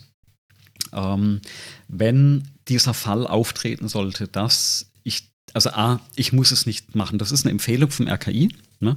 Das heißt, wenn da jetzt plötzlich hochploppen würde, hey, ähm, da besteht das Risiko, dass ich mit jemand ähm, in Kontakt war oder mhm. der sich in der Nähe befunden hat. Also das eine ist, was die App mir sagt, da, war, da ist ein Risiko. Ne? Da wurde jetzt gerade oder vor ein paar Minuten oder vor einer Stunde jemand diagnostiziert und ich habe dieses Risiko, dass ich bei ihm in der Nähe war. Also das eine ist, was du mit Telefonieren Stand heute nicht hinbekommst, dieses Nachverfolgen, dass da potenziell was war. Ja? Und jetzt kommt das Spannende. Wenn die App dich stuft als du hattest potenziell das Risiko und ich rufe beim Arzt an, bekomme ich auch diesen ollen Test das wird zum Beispiel nicht kommuniziert. Ne? Bisher war ja immer der Punkt, du brauchst diesen bestätigten Kontakt mit einem, mit einem Erkrankten oder, oder Infizierten oder einer infizierten Person. Und wenn die App dir das sagt, dass da potenziell das Risiko bestanden hat oder besteht, dann kann ich zum Arzt marschieren und mich testen lassen. Was steht das? Wo steht das? Ja. Wo steht das? Ähm, das, das, ist genau mein Kritikpunkt. Mein Kritikpunkt ist, genau. dass nicht geklärt ist, was denn passiert, wenn. Es gibt das kein Gesetz. Es gibt, ja? Nee, aber es steht tatsächlich in der App, dass du dann getestet wirst. Und das ist das ja vom RKI. Ein Gesetz gibt es da nicht, nee. Aber wenn du damit hinmarschierst, zum Arzt, bekommst du diesen ollen Test. Mhm. Das ist das, wie ich den Text in der App verstanden habe. Und da glaube ich tatsächlich mal, an der Stelle glaube ich dem RKI. Okay, ähm, das ist aber eine, davon, das ist in der App ein bisschen zu ja? spät tatsächlich. Weil ja, gehört ja, irgendwie. Ich finde, das, das wurde auch im Vorfeld sehr schlecht kommuniziert. Und dann natürlich, da muss man wieder ein bisschen, glaube ich, die, die, sag ich mal, den, den wissenschaftlichen Aspekt verfolgen, ist ja dieses Cluster identifizieren. Also du hast wirklich jemand, der, der sehr früh jemand. Äh, Wie sollen sie das denn machen? Oder, die haben die Daten ähm, doch nicht davon. Du brauchst dafür diese Durchdringung von der App. Ne? Das, Aber das nein, ich meine für den wissenschaftlichen Oder? Teil. Du hast die, du hast die Daten nee, nee, Wissenschaftler nee, ja gar nicht. Nee, nee, nicht die Daten. Nicht, äh, ich habe Folgendes gemeint. Entschuldigung, ich, ich war noch nicht fertig. Ähm, wenn man die, die Verbreitung von diesem Virus sich anschaut, ist da aktueller Wissensstand, dass ja diese Infektion vor den Symptomen stattfindet. Und wenn du den aktuellen Meldeketten folgst, ähm, dauert es zu lange, bis du die Leute erwischt. Also du hast wohl bei dieser, ich kenne die Fachbegriffe nicht, also aber bei dieser Infektionszeit und Lebenszeit pro Generation von diesem Virus, bis du da durchtelefoniert hast und die Kontakte identifiziert hast oder potenzielle Kontakte, haben die schon wieder jemand angesteckt. Und das geht mit der App schneller. Na, vorausgesetzt, äh, du hast die halt installiert. Das ist die Idee dahinter. Und die scheint auch also, Sinn zu machen. Jetzt passiert aber Folgendes. Ähm, und das ist der Punkt, was der, der Bruce Schneier auch spricht, False Positives. Also der erwischt viel mehr Menschen. Ne? wo du sagst, hey, die, die haben das. Mhm. Und da wird jetzt aber, glaube ich, ganz spannend, äh, wie es Japan macht. Weil ne, du warst ja auch in Japan und wir hatten im Vorfeld ja schon gesprochen, also vor, als das Ganze angefangen hatte, dass die eigentlich relativ entspannt sind. Mhm. Und es kam ja nach und nach erst raus, dass die Japaner ja wohl sehr konsequent und sehr gut sind, in dem, wenn da ein Fall war, mhm. Genau, wenn dann ein Fall war, wurde halt rigoros abgeriegelt, also was ist abgeriegelt, wurden die halt alle erstmal äh, großflächig unter Quarantäne gestellt, ne? weiß ich nicht, ne? Die Spielhalle, alle, die da drin waren, also soweit man halt, ja. äh, vielleicht die Mitglieder vom Fitnessclub. Und deswegen konnten die das am Anfang auch so gut eindämmen. Und inzwischen ist man sich ja ziemlich sicher, von der wissenschaftlichen Seite, dass genau das die Maßnahme ist, die ja was bringt. Und da mhm. würde uns ja so eine App helfen. Ne? Und da macht das durchaus das, dann Sinn. Den, den Sprung habe ich, jetzt nicht, hab ich jetzt nicht verstanden. Den mach, kann ich nicht mitmachen. Die hatten keine App. Nee, die hatten keine App, aber die haben äh, organisatorisch weil wir das organisatorisch, organisatorisch nicht so umsetzen, wie es eben in Japan gemacht wird. Und meines Verständnisses nach, weil du in Japan, und das glaube ich hatten wir auch mal angesprochen, eine andere Mentalität hast. Wenn da gesagt wurde, hey, ähm, ihr wartet in dem Fitnessstudio und ihr kommt jetzt alle unter Quarantäne. Das ist jetzt mein Verständnis, was ich aus dem Medien gelesen oder aus den äh, Berichten gelesen hatte. Dann haben die Leute das auch gemacht. Also es gibt bis ja. heute, es gab bis heute keine einzige Ausgangssperre in Japan. Genau, weil äh, nicht, nicht. Es gibt eine Empfehlung. Es gab immer nur Empfehlungen. Es ist alles freiwillig. Du musst auch keine genau. Maskenpflicht, gibt es in Japan auch nicht. Du musst keine genau, Maske und, tragen. Und was passiert aber, wenn jemand bei denen identifiziert wurde als krank und mit seinen Kontakten? Das wissen wir jetzt gerade nicht. Ne? Und meines Verständnisses nach wurden da zum Beispiel die Kontakte, sehr, die Kontakte sehr schnell unter Quarantäne gestellt. Und zwar schneller, als es bei uns passiert. Mhm. Weil man da wohl nicht auf die Tests gewartet hat. Wie gesagt, ich kann mich da jetzt irren, aber das ist das, was ich aus den, aus den Medien oder Artikeln verstanden habe. Ähm, dass man dann großflächig diese Cluster, also die Kontakte, ähm, unter Quarantäne gestellt hat. Mhm für so einen bestimmten richtig, Zeitraum. Ich weiß, ne? Ja, so richtig, so richtig, so richtig kann ich, kann ich noch nicht, kann ich noch nicht, macht es noch keinen Klack im Kopf bei mir, weil ich verstehe nicht, wieso da der Unterschied ist. Ich habe die große Angst und Furcht, ich meine, du kennst den Satz bestimmt, ähm, man kann soziale Probleme nicht durch technische Lösungen lösen. Ja, ja, ab, ähm, absolut. Ich habe ein bisschen die, die Sorge und ich sehe das auch und das ist auch in deiner Argumentation ein bisschen drin, dass wir dieses soziale Problem des, der anderen Mentalität und des gegenseitigen Rücksichtnahme und dann auch dann dieses nachverfolgen können. Weil die haben das ohne App, die haben das ohne Protokollierung, die haben das ohne Massenüberwachung. Ja, ja, trotzdem genau. hat das geklappt. Und wir brauchen jetzt wirklich technische Hilfsmittel. Warum eigentlich? Also ich glaube, die App, in die App wird viel, und das ist auch eines der Gründe, ich finde das gefährlich, dass zu viel okay. in diese App rein gehofft wird. Ähm, das sind, glaube ich, zwei unterschiedliche Aspekte. Der, der eine Aspekt steht ja auch in der App in dem Text drin. Ne? Also, sie, also sie hilft ja nicht, dass du dich nicht infizierst. Ne? Das ist das ja, eine. Ja, ja. Ähm, was aber, glaube ich, bei unserer Mentalität genau passiert, weil ich erleben wir wahrscheinlich alle im Supermarkt. Ne? Kaum hatten die, die Menschen Masken auf, dann haben sie den Abstand nicht mehr eingehalten. Das war so meine, also viele. Ne? Mhm. Das war so, so meine Erfahrung dann. Ne? Mund-Nasenschutz, ganz klar. Man lässt halt nur als Spuckschutz über den Mund hängen, aber die Nase ist egal. so ne, das ist so das, das andere. Ne? Oder dieses, der Klassiker, ne? mich juckt es an der Nase, ich ziehe es runter, popel in der Nase und stecke mir die Maske wieder drauf. Ne? Funktioniert top, ja. Ähm, aber, also, aber genau das, das meine ich, das, da macht die App nichts. Ja, ja, nee, nee, da macht die nichts, genau. Aber wo die eben was, was macht, äh, oder andersrum, glaube ich, muss man nur verstehen, ähm, wenn du Stand bisher bei uns äh, äh, einen Fall identifiziert hattest, dann haben ja die Gesundes Gesundheitsämter ja erstmal nachverfolgt. Ja? Das heißt, die haben geschaut, ähm, mit wem warst du in Kontakt, äh, weiß nicht, dann wurden die halt unter Quarantäne gestellt und dann wurde getestet. Und, oder du wurdest erstmal getestet. Ähm, und wie gesagt, mein Verständnis nach war, dass wenn du in Japan einen Fall hattest, ja, dass dann großflächig die Menschen, die da mit, mit der Person in Kontakt waren, unter Quarantäne gestellt wurden mhm. und zwar ohne große Diskussion und die Menschen das auch gemacht haben. Und dann bist du durchaus bei der Mentalität. Ja, ja. so, so, so habe ich, ich kann da, das so nicht bestätigen, ähm, dass das, das so großflächig halt passiert nicht, ne? ist. Ich, ich leite das jetzt auch vor allem daraus ab. Schau mal an, wie viel in Japan getestet worden sind oder getestet werden, die Tests pro Tag das ist, ähm, das ist verschwindend verglichen mit dem, was wir in Deutschland haben.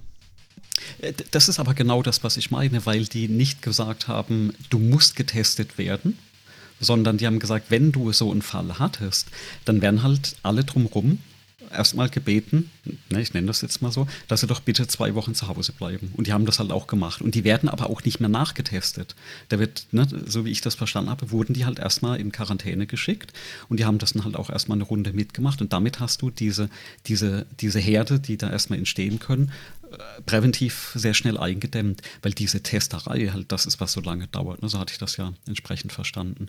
Und deswegen hatte Japan ja auch diese erstaunlich ähm, mhm. ähm, äh, guten Zahlen. Auch die, diesen, es ist heruntergegangen von Anfang an bei denen. Ne? Und das ist, das ist eine dieser Erklärungen, ähm, äh, warum das wohl bei denen recht gut funktioniert. Mhm. Ja. Ähm, wie auch immer, ich, ich bin mal gespannt. Also ich äh, für mich wird es ja nochmal spannend, also auch gerade mit der App, wo ich jetzt sage, ähm, also warum habe ich die installiert? Ähm, ich will mir mal schauen, was jetzt passiert. Ich habe Klausuren, das heißt, ich werde jetzt demnächst mit ähm, über mehrere Tage mit, mit 100 Leuten über einen langen Zeitraum in einem äh, Klassenraum sein, also öfters mal. Ne? Mhm. Das sind jetzt nicht 100 in einem Raum, aber es sind mehrere Klausuren. Äh, wir haben unheimlich große, sag ich mal, eine Handreichung, eine Empfehlung oder wie man das quasi durchführt, welche äh, Hygienevorschriften, Abstände, Masken und und und. Also ne, das steckt da alles drin. Aber auch das, da ist jetzt diese App nicht schlecht, weil ähm, wenn ich, das sind die einzigen Dinge, wo ich jetzt unter größeren Menschenmengen bin, wenn da eben dann, dann in einer Woche oder in zwei, wenn so ein Termin ist, ähm, der Hinweis kommt, dann jetzt kommt genau der Punkt, dann kann ich ja sagen, okay, man weiß es nicht, aber ich bleibe dann halt mal zwei Wochen daheim. Ne? Das, der, ist, ja, also, das ist eine Luxusposition. Weißt du, also das ist eine Luxusposition. Ja, ja. Mein Problem ist, dass die Menge der Menschen möglicherweise diese Luxusposition nicht hat. Ich gehe davon aus, dass das so ist. Die haben die App, okay? Da steht dann ja. da, sie sollten jetzt eigentlich.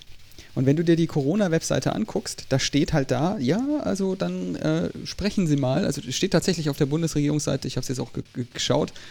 Was ja, passiert denn, wenn? Ja, ja. Und das, die Sache ist halt die, wenn du, ja, wird mal Lohnfront gezahlt hier. Ja, kontaktieren Sie ärztliches Fachpersonal und klären Sie das Vorgehen ab. Da steht halt nicht, du kriegst einen Test. Weil Tests eigentlich das Problem sind. Wir haben nicht, wir können nicht jeden testen. Das, die Ressourcen reichen nicht dafür, offensichtlich. Dass wir jeden mehrfach am Tag testen könnten. Das ist doch aber eigentlich das, was wir bräuchten. Aber weil das so ist, verlassen sich die Leute jetzt darauf, okay, spinnen wir den Fall mal weiter, so wie das auch der Bruce Schneier sagt. Jetzt laufen die Leute draußen rum und sind mal einfach nicht so wie du in der Luxussituation, dass sie sagen können, naja, also ich bleibe jetzt mal zu Hause zwei Wochen oder das versteht mein Arbeitgeber schon, auch ohne An, äh, Ansage vom Amt. Weil, nur weil du nicht positiv getestet wirst, also wenn die App anzeigt, pass mal jetzt auf, ja, du, du bist in Gefahr, das heißt nicht, dass du jetzt einen Test positiv bekommst sondern das kann heißen, du bist eben noch nicht, kannst eben noch nicht positiv getestet werden. Du bist mhm. aber trotzdem nicht außer Gefahr. Die sind halt einfach fließende Übergänge. Also die Testzuverlässigkeit ist ja auch über die Zeit ja, ja, deiner, Äh, der, der, der, der Erkrankung unterschiedlich. Je nachdem auch, was für einen Test du machst. Hattest du ja vorhin selber gesagt, dass jetzt die, ähm, dass manche, äh, äh, na, die Antikörpertest äh, möglicherweise dann auch nach einer gewissen Zeit dann einfach überhaupt nicht mehr anschlagen. Und wenn ich jetzt überlege, da draußen laufen Leute rum, die bereiten Essen zu und die haben dann diese App und da laufen dann ganz viele Leute dran vorbei. Was denken die sich denn? Die, die machen dann dieselben Argumente im Kopf, die du gerade gemacht hast, auch wenn sie es technisch vielleicht noch nicht so tief durchdringen wie du. Die sagen sich, ach, das so genau ist das ja gar nicht und da muss ich mir jetzt keinen und überhaupt müsste ich jetzt ja zu Hause bleiben und kein Geld verdienen. Nee, das mache ich nicht. Ich glaube, die Wirksamkeit ist einfach an der Stelle, was will ich sagen? Ich finde die App toll ich fände sie wirksam, wenn es ein Gesetz gäbe, das mir ganz klipp und klar sagt, wenn die App sagt, du bist in Gefahr, dann bist du jetzt zu Hause. Punkt. Wir machen hier keinen Lockdown des gesamten Landes, sondern du bleibst dann zwei Wochen zu Hause und kriegst das bezahlt. Punkt. Genau, da, da gebe ich dir recht. Ich habe auch nochmal den, den Teil rausgesucht, was in der App auch direkt steht. Das ist wahrscheinlich auch hier auf der Seite. Da steht dann eben, ähm, ähm, wenn du eben diese Meldung bekommst, und das ist auch nur eine Empfehlung, dann äh, sollst du dich mit medizinischem äh, ähm, Fachpersonal oder dem Hausarzt oder dem ärztlichen Bereitschaftsdienst oder dem Gesundheitsamt äh, genau. in Kontakt aufnehmen und dann das weitere Vorgehen abstimmen. Genau. Ja, da steht nicht, ich krieg's garantiert einen Test. Weil das Erleben, ja, ja, was die genau, Leute haben, genau. ist halt genau das nicht. Du kriegst halt keinen Test. Ich kann nicht einfach jetzt hier auflaufen und sagen, so, ich brauche jetzt hier mal unbedingt einen Test.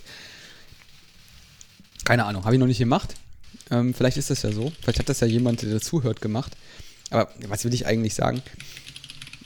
Wir lösen das soziale Problem halt nicht, indem wir eine technische Lösung dahin pflanzen und die Leute dann alleine lassen. Mit dem, was passiert denn, wenn? Und Bruce Schneier sagt ja nur, na, was ist denn im Falle, er zeigt an, du bist nicht in Gefahr. Das gibt ja falsche Sicherheit. Und wenn sie anzeigt, du bist in Gefahr, dann gibt das möglicherweise Sorge und möglicherweise macht's die, stumpft die Leute ab. Und da hast du auch nichts mit gekonnt. Eine klare Ansage, wenn das Ding sagt, das, dann passiert das. Und zusätzlich finde ich es gefährlich, egal wie toll die App programmiert ist, im Grunde, wenn du die App aufmachst, so verstehe ich das, zeigt die einmal entweder grün oder rot. Ja? So Gen sprich, genau, sprichwörtlich. Ja, ja. Ähm, niemand hindert heute jeden beliebiges Unternehmen, ein Kino zum Beispiel, daran, am Eingang, am Einlass, dich, dir die App zeigen zu lassen. Niemand hindert, hindert einen äh, Flugzeugunternehmen oder weiß der Teufel was daran, einen Supermarkt da dran, das als Einlasskontrolle zu, zu, zu mhm. verwenden. Natürlich hat das nicht jeder, aber wenn du ein Telefon in der Hand hast und schon mit dem Ding in der Hand da aufläufst und du das nicht zeigen kannst, dann werden die dich, könnten, könnte ja sein, dass sie dich nicht reinlassen. Das ist nicht so, passiert heute nicht, ja, ja. aber es gibt auch nichts, was das verhindert. Genau, da, da, gebe ich absolut recht, weil den Gedanken hatte ich auch mal die Tage dann durchgesponnen, wo ich mir überlegt hatte, was, was wäre denn jetzt plötzlich, wenn man, also ne, ich nehme mal meinen konkreten Fall, was wäre denn plötzlich, wenn man hingehen und sagen würde, ähm, du, du darfst da nicht rein, äh, zum Beispiel in so eine Klausur, wenn du die App nicht grün hast, ja? Ja, also, ich, soll ich mal ein anderes Beispiel machen? Ne, oder, was was ja. wäre denn, wenn du die App rot hast und das zeigt an, oh, es könnte sein. Hast aber keinen Test machen können. Du, hm, du hältst genau. deine Klausur. Ja, ja. Gehst also, bleibst also nicht zwei Wochen zu Hause, sondern machst deine Klausur. Und, dann, äh, mhm. und, du schreibst da ja auch drüber. Wir haben uns jetzt hier drüber unterhalten, meinetwegen. Du hast das irgendwo äh, gepostet auf Instagram. So was machen die Menschen ja heute auch. Guck mal, meine App zeigt rot an. Ja, ja, ja. Und nach, im Nachhinein ist jemand krank, erkrankt jemand, der nachweisen kann, dass er ausschließlich mit dir zusammen im einem Raum war. Mhm. Was passiert dann? Also, verklagt er mich dann? Ja, das, ja, ja, das, das geht sehr auch in diese Richtung von diesem, das war ja auch mal im Gespräch, die, dieser Ich war Krankpass oder wie hieß das, ne? Wo man, wo man da gesagt hätte, das hat doch irgendjemand mal diese Idee gehabt, sobald du äh, erkrankt warst, dass du dann einen Pass bekommen würdest, wo das dann drin steht, dass du danach immun bist. Ah, der Impfpass. Das ist ja genau, ne? Im, Impf, ja, wie auch immer, ne? Also nicht mal impfen, sondern halt dieser. Ja, ja, im Impfpass ist es ja so, du Aber bist immun geht, gegen, genau, ja. Genau, also schlägt in die gleiche äh, Kerbe rein, wo man sagt, weil das eben da jetzt drin steht, dann darfst du irgendwas nicht und dann hast du plötzlich halt auch so eine soziale Benachteiligung. Also ne, gebe ich dir absolut recht, das sind alles so Dinge, die spielen da mit rein. Und die kann man ähm, lösen, also die, und, die wären ja sehr einfach ja, zu lösen, indem du einfach ein Gesetz dazu packst zur App. Und äh, also ich finde den Gedankengang von dir auch nochmal sehr spannend. Mir bringt ja plötzlich diese ganze Anonymität nichts, wenn ich genau, was du sagst, die, diesen roten, ne, ich bin krank Ding einmal poste. Und einer sagt, ja, aber ich war nur mit dir in der Straßenbahn gesessen, ne, weil ja, genau. er dich kennt oder mit dir im Raum. Ich habe ne? doch gesehen, wie du da einmal irgendwie dich an der Nase gekratzt hast, als du das Ding aufhattest. Ja, also sehr, sehr spannend, was da, ähm, was da noch alles passiert.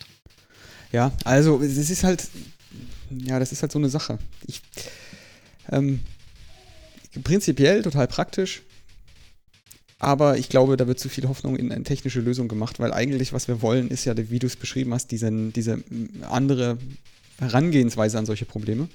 Nämlich ja. nicht, da ist, es ist keine technische Lösung notwendig, um so ein Problem zu lösen. Offensichtlich, denn Japan hat keine Tracing-App. Ja. Haben sie nicht gehabt und haben sie auch so hingekriegt. Das Einzige, was die gemacht haben, ist, und das kann ich aus eigener Erfahrung bestätigen, ähm, in der Öffentlichkeit gemacht haben, also unabhängig von diesen Quarantäne-Sachen, die du sagst. Sie haben tatsächlich diszipliniert alle Masken aufgesetzt. Ganz einfach. Von Anfang an. Und die hocken sich da sehr auf der Pelle in den, in den Zügen und so weiter. Mhm. Und die sind zu Hause ja. geblieben, als, das, als, die, als die Regierung gesagt hat, es wäre schon besser, ihr bleibt mal zu Hause. Also insofern ist das schon ja, von der Mentalität tatsächlich was anderes. Ähm, kann man sich bestimmt vielleicht was abgucken. Aber es ist halt auch, ne, die, die, wenn wir in Deutschland sagen, wir, wir haben das ja ganz gut, wir sind immer noch wie viel? 500 am Tag Neuansteckung? Japan hat Irgendwas um die Zahl war es ja. Japan hat etwa gleich viel Einwohner, mhm. die auch noch geballt enger aufeinander hocken als wir in Deutschland. 55 haben sie. Da kann man sich dann schon überlegen. Und die haben keine App. Da kann man sich dann schon überlegen, hm, irgendwas machen wir in Deutschland dann doch noch, doch noch nicht ganz richtig. Aber wenn wir nicht zu so viel meckern, ich finde die App ja trotzdem super implementiert. Also ich, ich hätte tatsächlich gerne für jede irgendwas mit, also auch die Software, die unsere Ämter und so weiter verwenden, die hätte ich gerne auf GitHub. Warum ist die da eigentlich nicht? Habe ich die nicht auch bezahlt als Bürger dieses Landes? Ja, vielleicht kommen wir mal irgendwo dahin, dass äh, das alles Mögliche, was quasi der, was man da bezahlt, auf äh, GitHub landet. Ja. Naja, ich, äh, kennst du diesen Effekt? Hast du das jemals erlebt? Also ich habe das mal an einem Live-Beispiel erlebt ähm, wenn Software in-house entwickelt wird, das ja. ist eine Sache. Wenn Software dann öffentlich gemacht werden soll, Open Source gestellt werden soll, dann ist es eine komplett andere Sache für Entwickler. Ja, Was die ich, das Polieren angefangen haben plötzlich, als ich das mhm. mal gesagt hatte, wir wollen das Open Source machen. Ich hatte auch vor kurzem die Diskussion, da ging es darum, also konkret ein Forschungsprojekt, und da ging es darum, naja, das Projekt ist eigentlich fertig und von der Lizenz etc. könnte man eigentlich die App äh, open sourcen, also auch wirklich so wie GitHub posten. Dann wurde ich gefragt, wie das geht. Und ich gesagt, das ist ja eigentlich gar kein Problem etc. Und dann kam ein Kommentar, wo ich gedacht habe, krass, aber ich sage, ja, aber da muss man ja nochmal richtig Arbeit reinstecken, weil so wie der Code momentan aussieht und auch wie das programmiert ist, möchte man das wirklich niemandem zeigen. Ja, das ist doch, ja, eigentlich ist es ein gutes und ein schlechtes Zeichen gleichzeitig. Ja, ja. Das gute Zeichen, da hat jemand eine Berufsehre. Handwerkliche Qualitätsgefühl. Und ein schlechtes Zeichen, ja, bis jetzt ja nicht. Ja. Und, und weißt du, was meine Antwort war? Ich habe gesagt, einfach machen. Wenn es die Lizenz zulässt und alle zustimmen, also da auch äh, das mittragen, dann mach's doch einfach. Ja. Und das ist ähm, doch der Gedanke jetzt wieder von bei dem Punkt von vorhin. Ne? Genau. Mach's doch einfach. Im, Im schlimmsten Fall kommt gar kein Feedback. Exakt. Im besten Fall meldet sich jemand und zeigt dir, wie man es besser machen könnte. Und dann hängt es ja von dir davon ab, wie du damit umgehst. Ne? Ja, oder er macht es sogar selber, Gott, je nach Lizenz. Genau. Es geändert also einen, macht einfach einer schöner. Na, also da ist einfach noch so, glaube ich, eine falsche Scheu. Ähm, ähm, dass man sowas einfach dann rausgibt und, und dann mal schaut, äh, was passiert. Mhm. Ja, also es kann ja, also was, was soll denn Schlimmes passieren? Na, äh, salopp ausgedrückt. Ja, eigentlich nichts. Es ist also völlig ja. absurd, dass da irgendwas Schlimmes passieren kann, aus meiner Sicht. Aber naja. Genau. Da, aber damit haben wir schön Bogen geschlossen, ne? fast, fast geplant, ne? zum Einfachmachen. Richtig. Da hätte ich gesagt, haben wir, auch, haben wir auch den Titel für die heutige Episode. Einfach machen, das ist ein guter Titel. Ein, einfach machen. Dann äh, werde ich jetzt noch einfach das Cover generieren. Und äh, ich vermute dann fast, dass dann in Kürze vielleicht. Ja, wir ähm, hoffen, ich, ich hoffe, dass, dass wir Bilder, dass ich und, und der Rest der Zuhörer dann auch Bilder sieht von deinem Aufbau. Ich habe jetzt hier vorhin genau. versucht, genau. auf Instagram übrigens, ne? Ist dir, ist dir ja. bewusst, dass man da nicht darauf zugreifen kann? Ja, nur über die App, also nicht, nicht übers Web. Du ja, kannst übers Web darauf zugreifen, wenn du dich anmeldest. Wenn ich jetzt hier instagram.com slash äh, aheil mache, dann muss ich mich anmelden. Das geht nicht ohne Anmeldung. Mhm. Krass. Ja, das mache ich natürlich nicht hier in dem Rechner, das ist ein Wegwerfrechner. Na gut, dann wünsche ich äh, dir und deiner Familie noch ein schönes Wochenende. Jetzt, wo der Freitag ja, ist. Und eine schöne Chat-Session nachher, ein, ein schönes offenen, offenes Büro. Ja, danke schön. Und vielleicht schaffen wir es ja dann in einer Woche, die nächste Episode aufzunehmen. Ja, klar, warum nicht? Vielleicht habe ich da ja schon was zum Zeigen von ja, dem Arcade. Und von, bei dir ist die Erwartungshaltung natürlich jetzt hoch, dass es auf jeden Fall was zum Zeigen gibt. Auf jeden Fall. Na, Blogartikel wird wahrscheinlich bis dahin fertig sein. Ja, oder wir machen dann Live-Führung. Ja. Das können wir natürlich auch machen. Alles genau. klar. Okay, Daniel. Dann bis zum nächsten Mal. Bis zum nächsten Mal. Ciao. Tschüss.